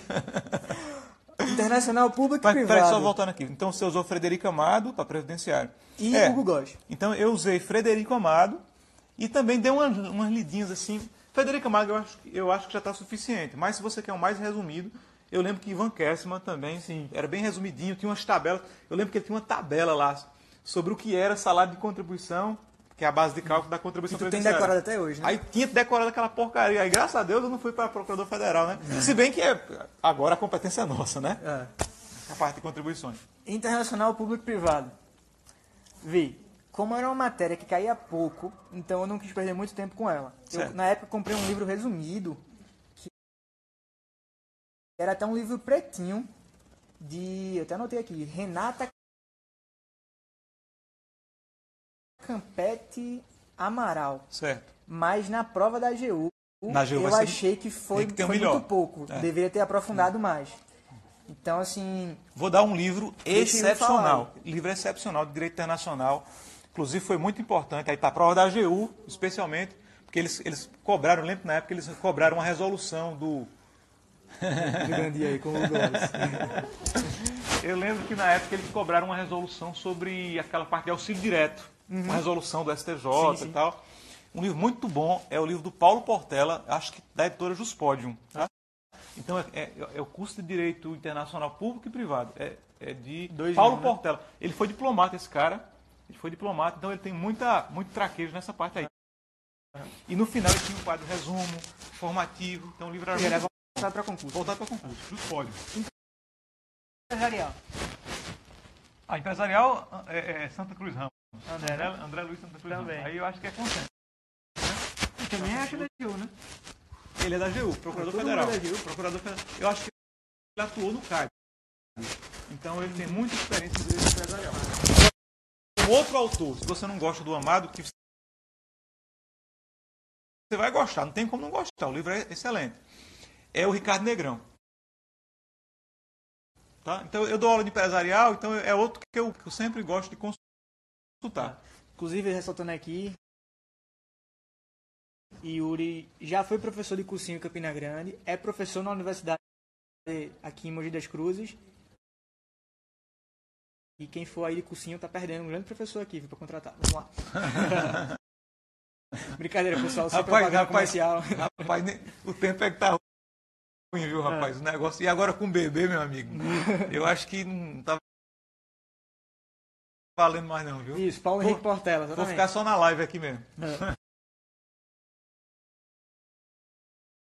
Aí, ó, eu, eu estudei por André e dei uma lidinha também, e na época em Fábio Ulloa Coelho, numa versão mais resumida dele, que ele é mais doutrinador, né? Mas acho que o André é um pouco mais esquematizado para concurso. É, porque o manual de, de Fabulho eu acho que é bem lacunosozinho, sabe? Ah. Aí tem o curso, que são três volumes, É, ou o manual só um que é único, assim. muita viagem, é para mestrado. Então, agora, um capítulo, é, não precisa nem ler, eu acho que se, se você ler o capítulo de André Luiz Santa Cruz Ramos, já já está suficiente. Aham. Mas você tem que citar, pelo menos na prova oral, o cara. Sim. Então, por exemplo, ele é o grande paizão aqui da, das teorias menor e maior da desconsideração de personalidade. Sim. Então tem que falar nome dele aí, entendeu? É, civil. Civil foi, assim, eu estudei muito, gostei muito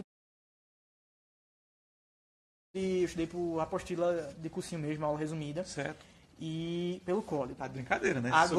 Agora, eu, eu escolhi, eu escolhi Cristiano Sobral, Muito bom, muito bom. eu não me adaptei. Aí você já vê que questão de diferença aqui, ele Eu gostou ou não gostei, gostei. E depois eu dei uma lidinha rápida em Flávio Mas eu Tartucci, prefiro Tartus. que eu Aí, acho muito bom. Eu gostei do Cristiano, mas eu prefiro Tartus, sem dúvida. Tem, tem o, o curso lá. Tem, tem o que falar. Com certeza. Processo civil. Agora, deixa eu dar uma dica. Para você aprofundar, aprofundar o segredo, para a segunda fase, para a prova oral, aí você tem que pegar alguns autores aí, por exemplo, você pega o livro do Cristiano Chaves e Nelson Rosenwald Sim. e lê a parte de princípio da boa fé objetiva nele, entendeu?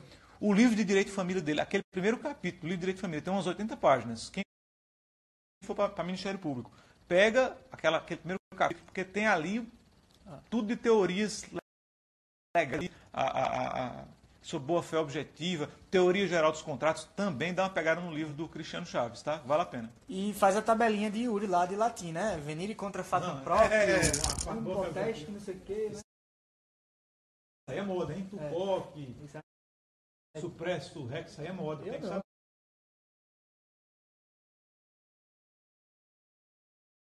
é tu, rapaz. eu- Tem que saber. Processo civil. Eu estudei pelo volume único de, de Daniel Neves. Obviamente não dá pra você pegar a coletânea de Didier, né? Então assim, acho que tem que ser um livro mais um livro mais focado, mais resumido assim, embora seja gigante o, o- o manual do Daniel, mas é objetivo e completo ao mesmo tempo, né? Daniel, Daniel Amorim Assunção aí a pessoa Isso. conhece. E aí também, a mesma coisa. Eu dava uma complementada, pegava de dia em algum um outro capítulo assim que eu achava que era fundamental. Então, estamos vendo que a gente tá fazendo stand-up. Como ele aqui hoje. Isso é um então a gente pegava um livro aí de, de um outro assunto de, por exemplo, competência da Justiça Federal. Didier, volume 1 de Didier. Tem que pegar. O volume, pronto, os volumes de Didier, que eu acho sensável. Um e o três. 1 e o 3. 1 e o 3, vai o lá. 3 que é com Leonardo Cunha, né? É. Que deve, é, Leonardo José Carteiro da Cunha lá. Que é um livro fundamental aí para a Fazenda, viu? A, a, a, a- Fazenda Pública Fazenda do Pública Juízo, Juízo. não é? Eu Mas- confesso que como eu é, é desse tamanho aqui o livro, né? mas, mas... É um livro fantástico, mas se você tipo, tem 10 meses para estudar com um concurso, Não dá, não dá. aí eu acho que poderia ir para o Poder Público e Juízo, né? procurador. Na Exatamente. verdade, eu, mas acho que é de procurador do estado, do município. O som ficou muito ruim embaixo. Ah, tá. É porque Opa. Yuri senta aqui no Rapaz, microfone. mas vamos brincadeira, lá. mestre Rodolfo. Tá de brincadeira, cara. É, bom, então repetindo, a gente. E aí, Renara, ficou melhor? Ficou melhor aí, Michel? Diz aí o, o que é que vocês não viram aí. Quer dizer, não dá pra dizer o que não viu, né? O que viu antes.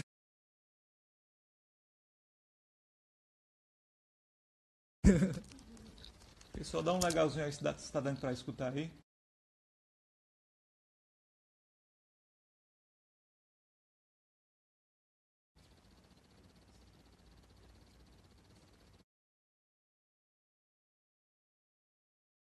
Tá ouvindo? Pessoal. Lag. Vamos falando, vai dando legal aí, a É, gente vamos, descobre. vamos, vai dando legal aí, vamos ver. Tá, Então a gente. Opa, te- pronto, beleza. Valeu, A gente- Jurandir. Um abraço aí. Mais um A live vai ser salva assim, vai ser por. Vai ficar por 24 horas e também vai ser publicada no canal do YouTube com o mesmo nome aí do projeto. Isso o meu colega Rodolfo salvou direito esse negócio aí. É, a tá enfim, nisso. Felipe me ensinou, eu cliquei, não fez som nenhum, mas espero que tenha salvo aí. Mas se não, a gente faz tudo isso de novo, não, não. Pelo amor de Deus. Então, ó, não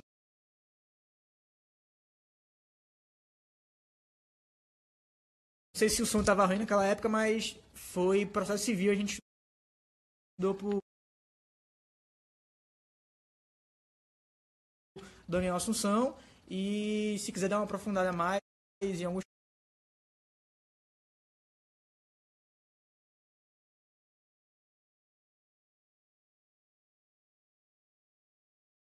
temas, o volume 1 e o volume 3 de Didier. Isso. De Didier. Didier. É, Fred Didier. É, então, previdenciário já foi. Processo de trabalho e trabalho, eu estudei pelo livro resumido de Renato Saraiva. E Que eu gostava estudei, muito. Eu mesmo. gostava, eu gostava. A princípio eu estudei por ele, mas assim, depois eu vi que saiu um. Eu achei melhor o de José Cairo Júnior. Não sei se você, você É, acompanhou. não, de nome eu sei, mas não cheguei a ler. Da Não. Juspodium.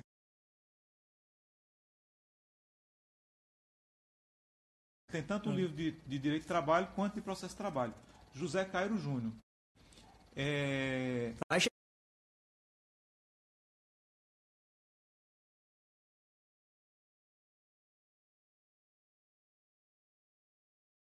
chegar o dia a dia aí no final, deixa o Yuri terminar. E, Viu, Fábio? Mas tem um outro livro que eu gostava também, para processo de trabalho, que era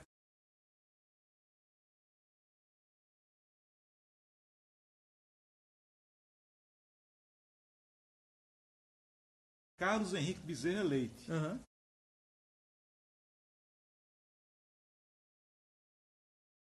Acho que é isso. Carlos Henrique Bezerra Leite, também é um livro muito bom. Isso. Tá? Pronto, aí. O colega, o, o autor de Poder Público e Juízo é Guilherme Barros. Isso, isso. Feijão. isso, Curitiba, isso, isso, exatamente. É, penal e processo penal, aí é uma matéria já que eu deixo para Yuri, nosso colega aprovado com 9.8 Não, na faz- faz prova de tribuna do Ministério Público. Faz, faz tempo. Primeiro, primeiro. É, então assim, eu que não gosto da matéria, confesso, penal eu estudei a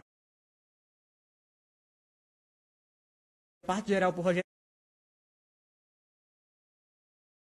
Greco.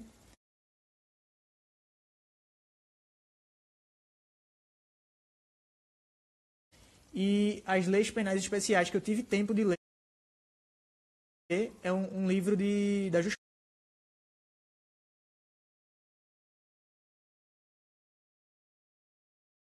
Pode mesmo, lei penais especiais. E pra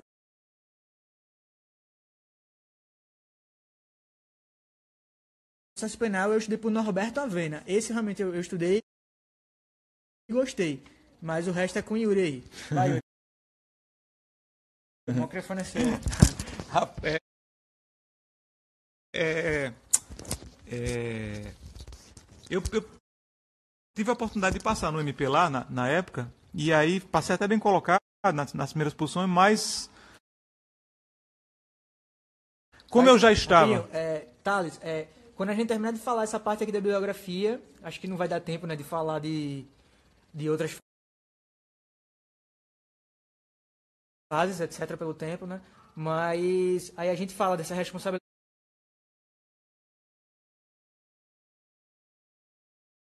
dos pareceres sim, sim, sim, e fala um pouco, bem resumidamente, assim, da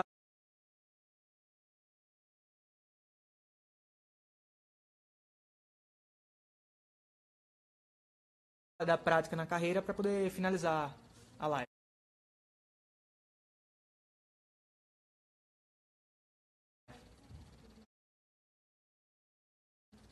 Beleza, beleza. É. Eu acho que a gente fala muito rápido, isso é mal de nordestino, é, viu? Complicado. E aí acho que o lábio não tá. Parece filme americano, né? Mas é, é o seguinte, eu tive a oportunidade de passar no, no Ministério Público, carreira espetacular, era no meu estado tal. Só que eu já estava na PFM. E já estava adaptado nas aulas. Então, minha esposa já tinha gostado e já sabe, né? A esposa gostou, meu amigo, tá? Já era, já era, vai só obedecer. Então, acabei não assumindo, mas tem uma, um carinho muito, muito grande lá pelos meus colegas promotores fizeram um curso de formação comigo, tenho um grandes amigos lá. E acho uma carreira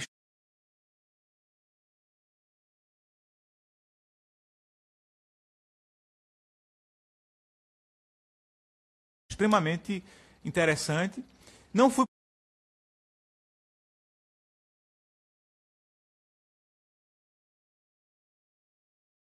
por uma questão vocacional mesmo, porque eu gostava mesmo da, da advocacia pública e aí acabei optando ficar por aqui mesmo. É, em relação à bibliografia de penal, o que é que eu gostava? Eu gostava de Kleber Masson. Opa, tá eu gostava do Kleber Masson, tá? Então tinha lá os, os três volumes, acho que é para MP, é, MP fundamental. Agora, se você vai, para um concurso de AG aí você tem que saber estudar penal, né? Parte geral, partezinha geral da vida, tá? Aí crimes contra a administração e leis especiais. Então, lavagem de capitais, é, crimes relacionados à licitação, crime falimentar. Então, uma coisa mais focada. Tá certo? Parte geral,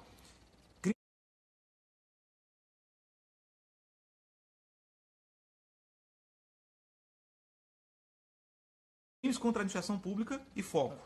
Tá? E eu dei bastante sorte no concurso.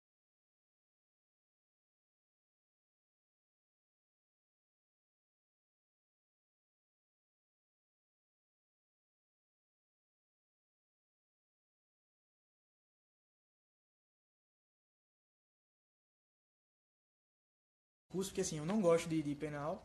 Caíram duas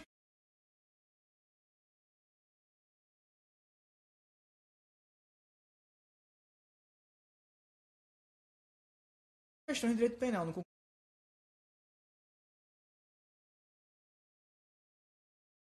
da PFN. E uma delas foi sobre improbidade administrativa. Não sei o que o tema estava fazendo em penal, mas Nossa, me salvou. É... Felipe, não sei aí, tá perguntando. Primeira fase para PFN, só Ricardo Alexandre. É, a gente falou aqui. Eu estudei para o Ricardo Alexandre e também li a parte do de Vicente Paulo e Marcelo Alexandrino.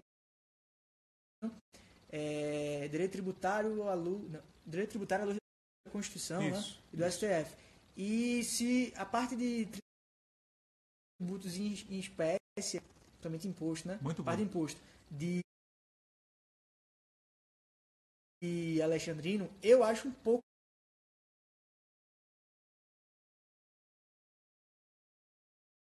estudei e gostei. Mas o resto é com Yuri aí. Vai, Yuri, o microfone é seu. É, é, é, eu, eu, tive a oportunidade de passar no MP lá na, na época, e aí passei até bem colocado nas, nas primeiras posições, mas como eu já estava. é, Thales, é, quando a gente terminar de falar essa parte aqui da bibliografia, acho que não vai dar tempo né, de falar de, de outras fases, etc., pelo tempo, né? Mas aí a gente fala dessa responsabilidade dos pareceres sim, sim, sim, sim, e sim. fala um pouco, bem resumidamente, assim, da, da prática na carreira para poder finalizar a live. Beleza, beleza. É. Eu acho que a gente fala muito rápido, isso é mal de nordestino, É, viu? complicado. E aí acho que o lábio não tá. Parece filme americano, né? Mas é o seguinte, eu tive a oportunidade de passar no, no Ministério Público, carreira espetacular, era no meu estado tal, só que eu já estava na PFM. E já estava adaptado nas aulas, então minha esposa já tinha gostado e já sabe, né? A esposa gostou, meu amigo, tá? Já era, já era, vai só obedecer. Então, acabei não assumindo, mas tenho uma, um carinho muito grande lá pelos meus colegas promotores, fizeram curso de formação comigo, tenho grandes amigos lá. E acho uma carreira extremamente interessante. Não fui por uma questão vocacional mesmo, porque eu gostava mesmo da, da advocacia pública e aí acabei optando ficar por aqui mesmo. É, em relação à bibliografia de penal, o que é que eu gostava? Eu gostava de Kleber Masson. Pode baixar. Opa, tá. Eu gostava do Kleber Masson. Tá? Sim. Então tinha lá os, os três volumes, acho que É para para MP é fundamental. Agora, se você vai para um concurso de AGU, aí você tem que saber estudar penal, né? Parte geral, partezinha geral da vida, tá? Aí crimes contra a administração e leis especiais. Então, lavagem de capitais, é, crimes relacionados à licitação, crime falimentar. Então, uma coisa mais focada, tá certo? Parte geral, crimes contra a administração pública e foco, tá? E eu dei bastante sorte no concurso, porque assim, eu não gosto de, de penal. Caíram duas questões de direito penal no concurso da PFN. E uma delas foi sobre improbidade administrativa. Não sei o que, é que o tema estava fazendo em penal, mas me salvou. É... Felipe, não sei aí, tá perguntando. Primeira fase para PFN, só Ricardo Alexandre. É, a gente falou aqui. Eu estudei para Ricardo Alexandre e também li a parte do de Vicente Paulo e Marcelo Alexandrino. É, direito tributário à luz, não, direito tributário à luz da Constituição, né? Isso, E do STF.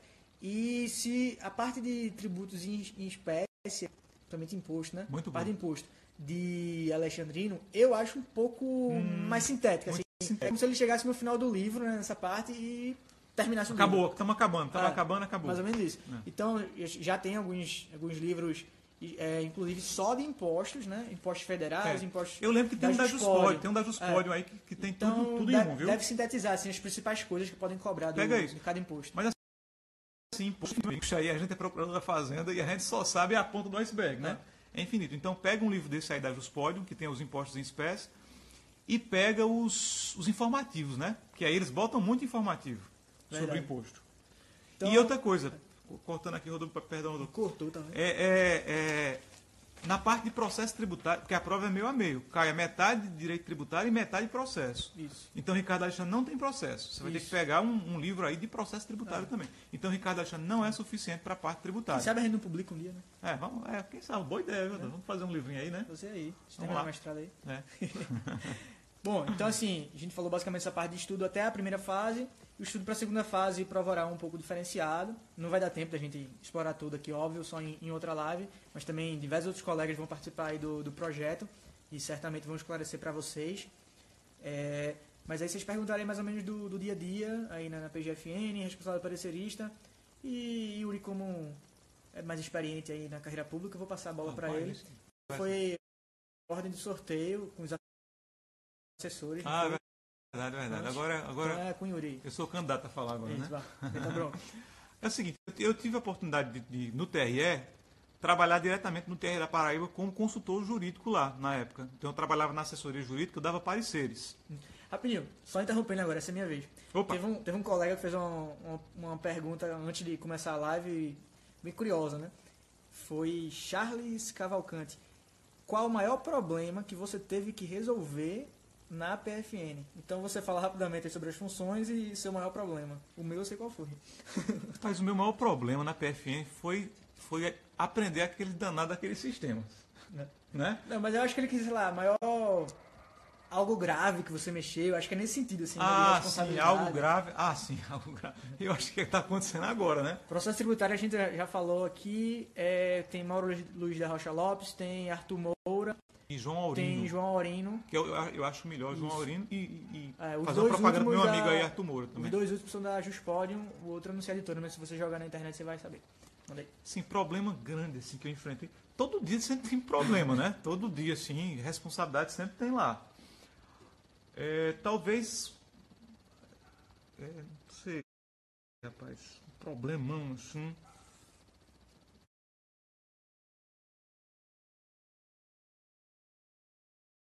Fala do primeiro, Rodolfo. Vou pensando aqui. Isso foi, foi de, de Bom, o meu, assim, eu tinha menos de um ano, não. Já, já sei, um ano, já sei o que foi. Eu, eu já tinha um ano de, de, de PFN, mas menos de dois anos, um ano e pouco. Ia casar. E uma semana antes de casar, eu tive que ter a coragem de cancelar lá, eu mesmo despachando, mandando extinguir uma dívida de 3 milhões de reais, porque a Receita Federal não tinha guardado o AR comprovando a intimação da conclusão do processo administrativo, que seria o marco inicial da prescrição.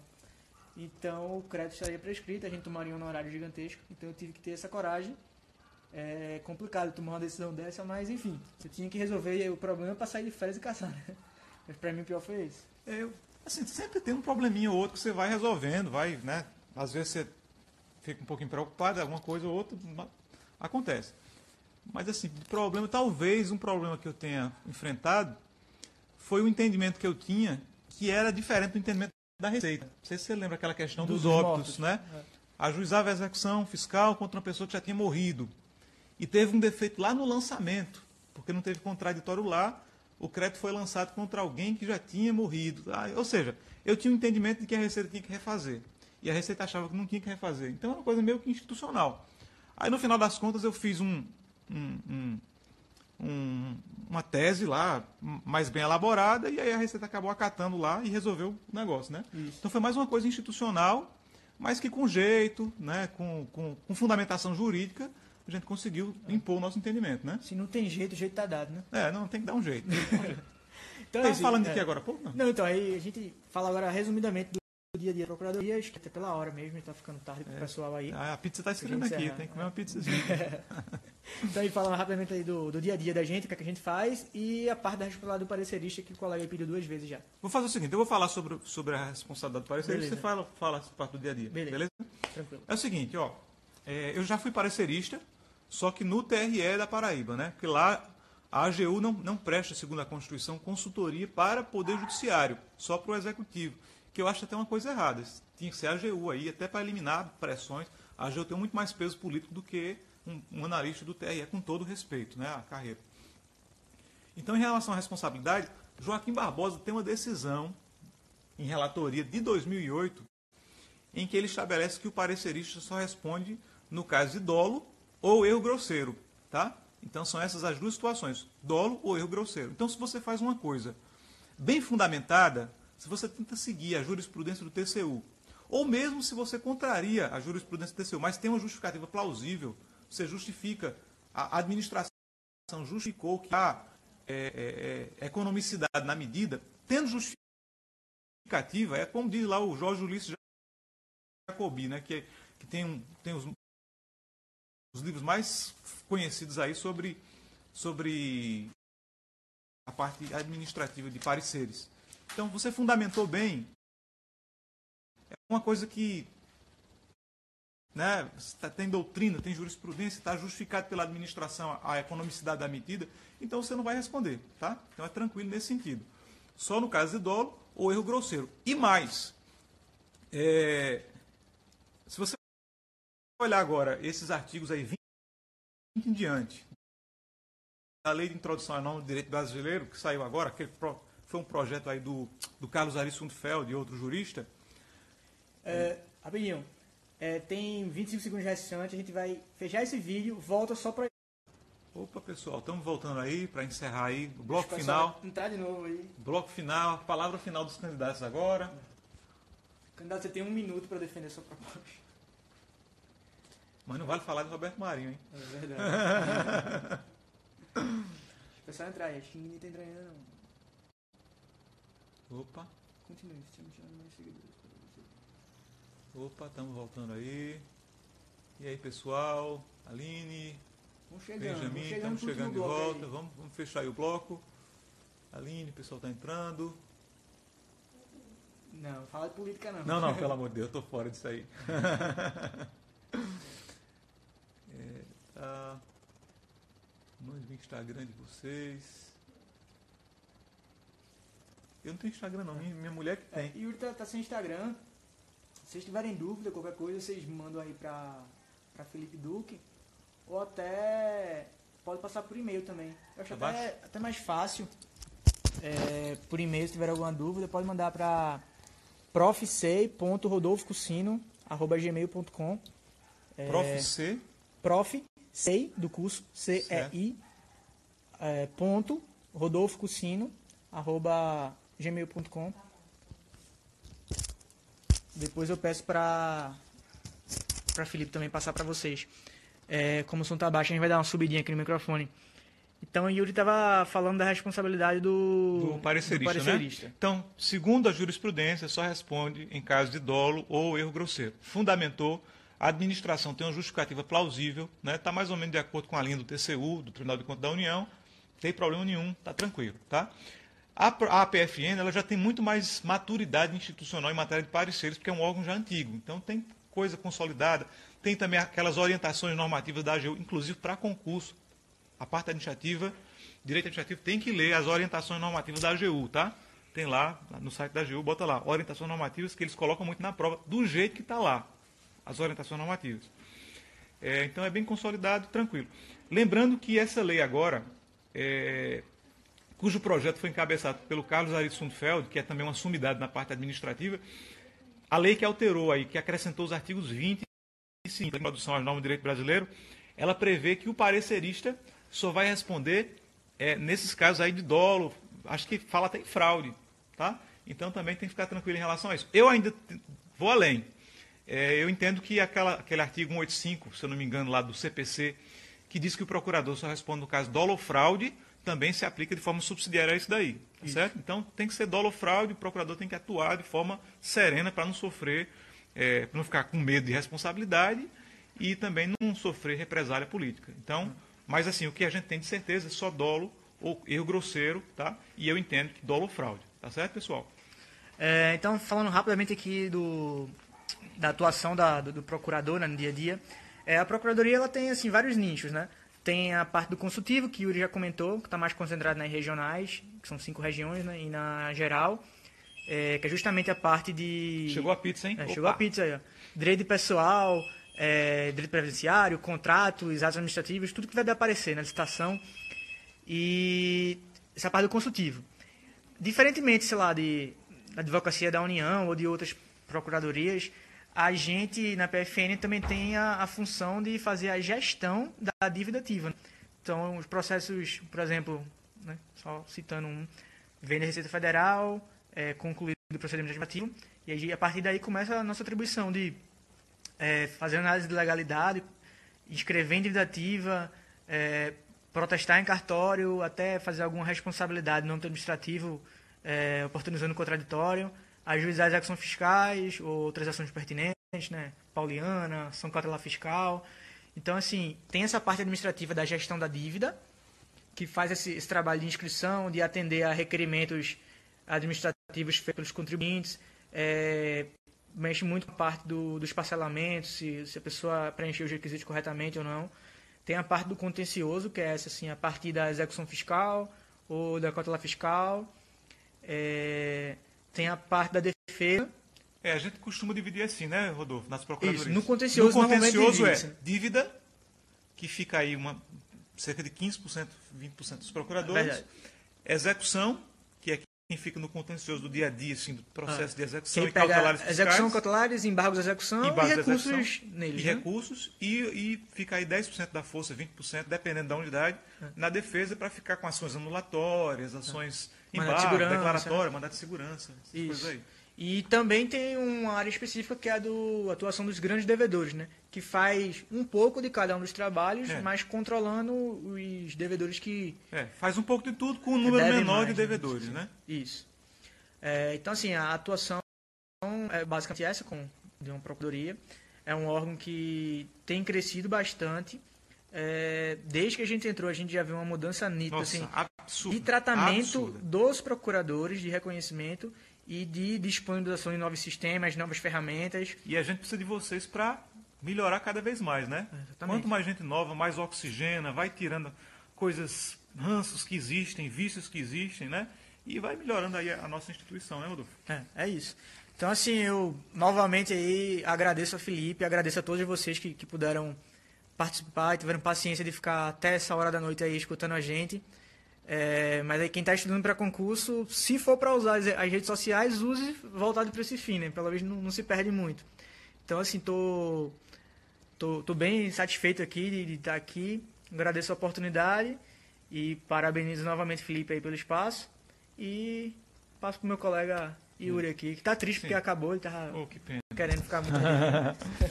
Eu sou um entusiasta da carreira, né? Eu, Rodolfo, Jurandir, Felipe, nós somos pessoas que. o Ned entrou aí, será que é Breno? Não sei, depois descubro, vai dizer. Opa. Então nós somos entusiastas. Eu sou apaixonado pela, eu sou apaixonado pelo direito e sou apaixonado pela Procuradoria da Fazenda. É o, é o órgão no qual me encontrei. Tem problema, não é o paraíso, não é isso. Tem muito trabalho, problema para resolver, coisa para melhorar, não é, Rodolfo? Performance fiscal para a gente alcançar, muita e, coisa. Yuri achou que ia passar num concurso, ia ser procurador e chegar em casa tranquilo e jogar videogame. Não, Só que ele ainda passa não. umas três horas para desestressar do Não, trabalho tem para que chegar viver. em casa ainda tem que passar três horas desligando, né? Mas assim é, é um órgão assim fantástico, pessoal muito preparado, muito preparado. Então eu tenho orgulho aí dos colegas de, de- de procuradoria e nós estamos des- desenvolvendo cada vez mais, né? Cada vez mais, por exemplo, questão de independência funcional. Tem muita gente que fala sobre isso. Ah, não quero ser procurador, quero ir para o MP porque tem independência e a procuradoria não tem. Hoje eu não vejo tanto essa diferença. Talvez quando a gente entrou, a gente não tivesse tanta independência funcional. Mas hoje, por exemplo, né, com a portaria lá 500 e, 502 de 2016, que está- lá está estabelecido que se a gente verifica que aquela causa, fazendo uma análise econômica, ela não tem viabilidade jurisprudencial, a gente faz uma nota justificativa e não atua. Então essa história de antigamente, de que ah, tem que recorrer, recorrer, isso não existe mais. Acaba até com aquela imagem de que a poder público recorre de tudo Não, e não, só faz isso não a existe mais. outros, né? É Não outra existe. realidade. Então, quando a gente entende que não é para contestar, É. nota justificativa, fundamental. recentemente, pegando o gancho do novo CPC, é, o Dr. Felipe Aguiar, que é o, o chefe lá da CRJ, e ele até deu alguma entrevista aí, que foi publicada a, algumas, uma portaria autorizando em algumas situações a PGFN realizar negócio jurídico processual. negócio jurídico processual, então, ou seja, flexibilidade é o futuro, né? Flexibilização procedimental, essa questão de nota justificativa para recorrer só quando for o caso. O, o próprio RDCC potencializou muito mais a nossa, a nossa possibilidade de atuação, porque aí o que é rating da dívida, né? classificação do que é recuperável, do que não é recuperável, é, protesto extrajudicial de CDA, daqui a, daqui a pouco, quem sabe, ação fiscal administrativa. Então, o futuro, o futuro da. Talvez, estou escrevendo sobre isso na minha dissertação de mestrado, arbitragem tributária no Brasil, copiando o modelo do CAD português. Não sei, tem muita coisa aí em matéria de performance fiscal, de grande todo dia que aí. Ontem, um colega 900 milhões de reais em dividendos, entendeu? Um dia desse a gente conseguiu grande êxito aqui também, em Mogi, saiu no noticiário, né? O grande grupo econômico. Então, assim, é uma carreira que está tá indo bem. né? E, e nós nos orgulhamos. Então, aproveito também a oportunidade para agradecer a, oportunidade, a, a, a chance aí ao, ao Felipe, né? E a paciência de vocês aí por, por nos escutar até agora. Tá, gostou da gente, ele tinha escutado que a gente é boa. Nem tanto, viu? Rodolfo é gente boa, só tem um problema. Né? Não presta, né? mas o resto. Pera aí, não comigo. Reputação de ladrão. Mas é isso, pessoal. Muito obrigado pela paciência. Valeu aí, Felipe. Valeu aí pessoal. né, Pessoal, né? É verdade. É isso? É isso. Falar final é sua, meu amigo. Afinal, é, vamos lá. Novamente, da fala, agradecer. falar, falar um negócio. Não posso sair sem falar aqui. Pessoal, um chanzinho aqui, ó, o livro do nosso colega Rodolfo, vá lá, adquira. Forma de você organizar o seu, seu concurso, especialmente se você quer procuradoria, tá? Pega aí, ó, anota aí o livro e, e vá lá e dê uma força aí ao nosso querido Rodolfo, porque ele tá meio, meio, meio sofrido. Vou aqui. fazer aquele emotion de vergonha. então é isso é aí, isso, pessoal. Valeu outra oportunidade aí. E sucesso aí nesse projeto aí do, de Felipe aí. Acompanhem bastante, que certamente vocês vão colher muitos frutos aí. Um abraço, meu amigo. Valeu, pessoal.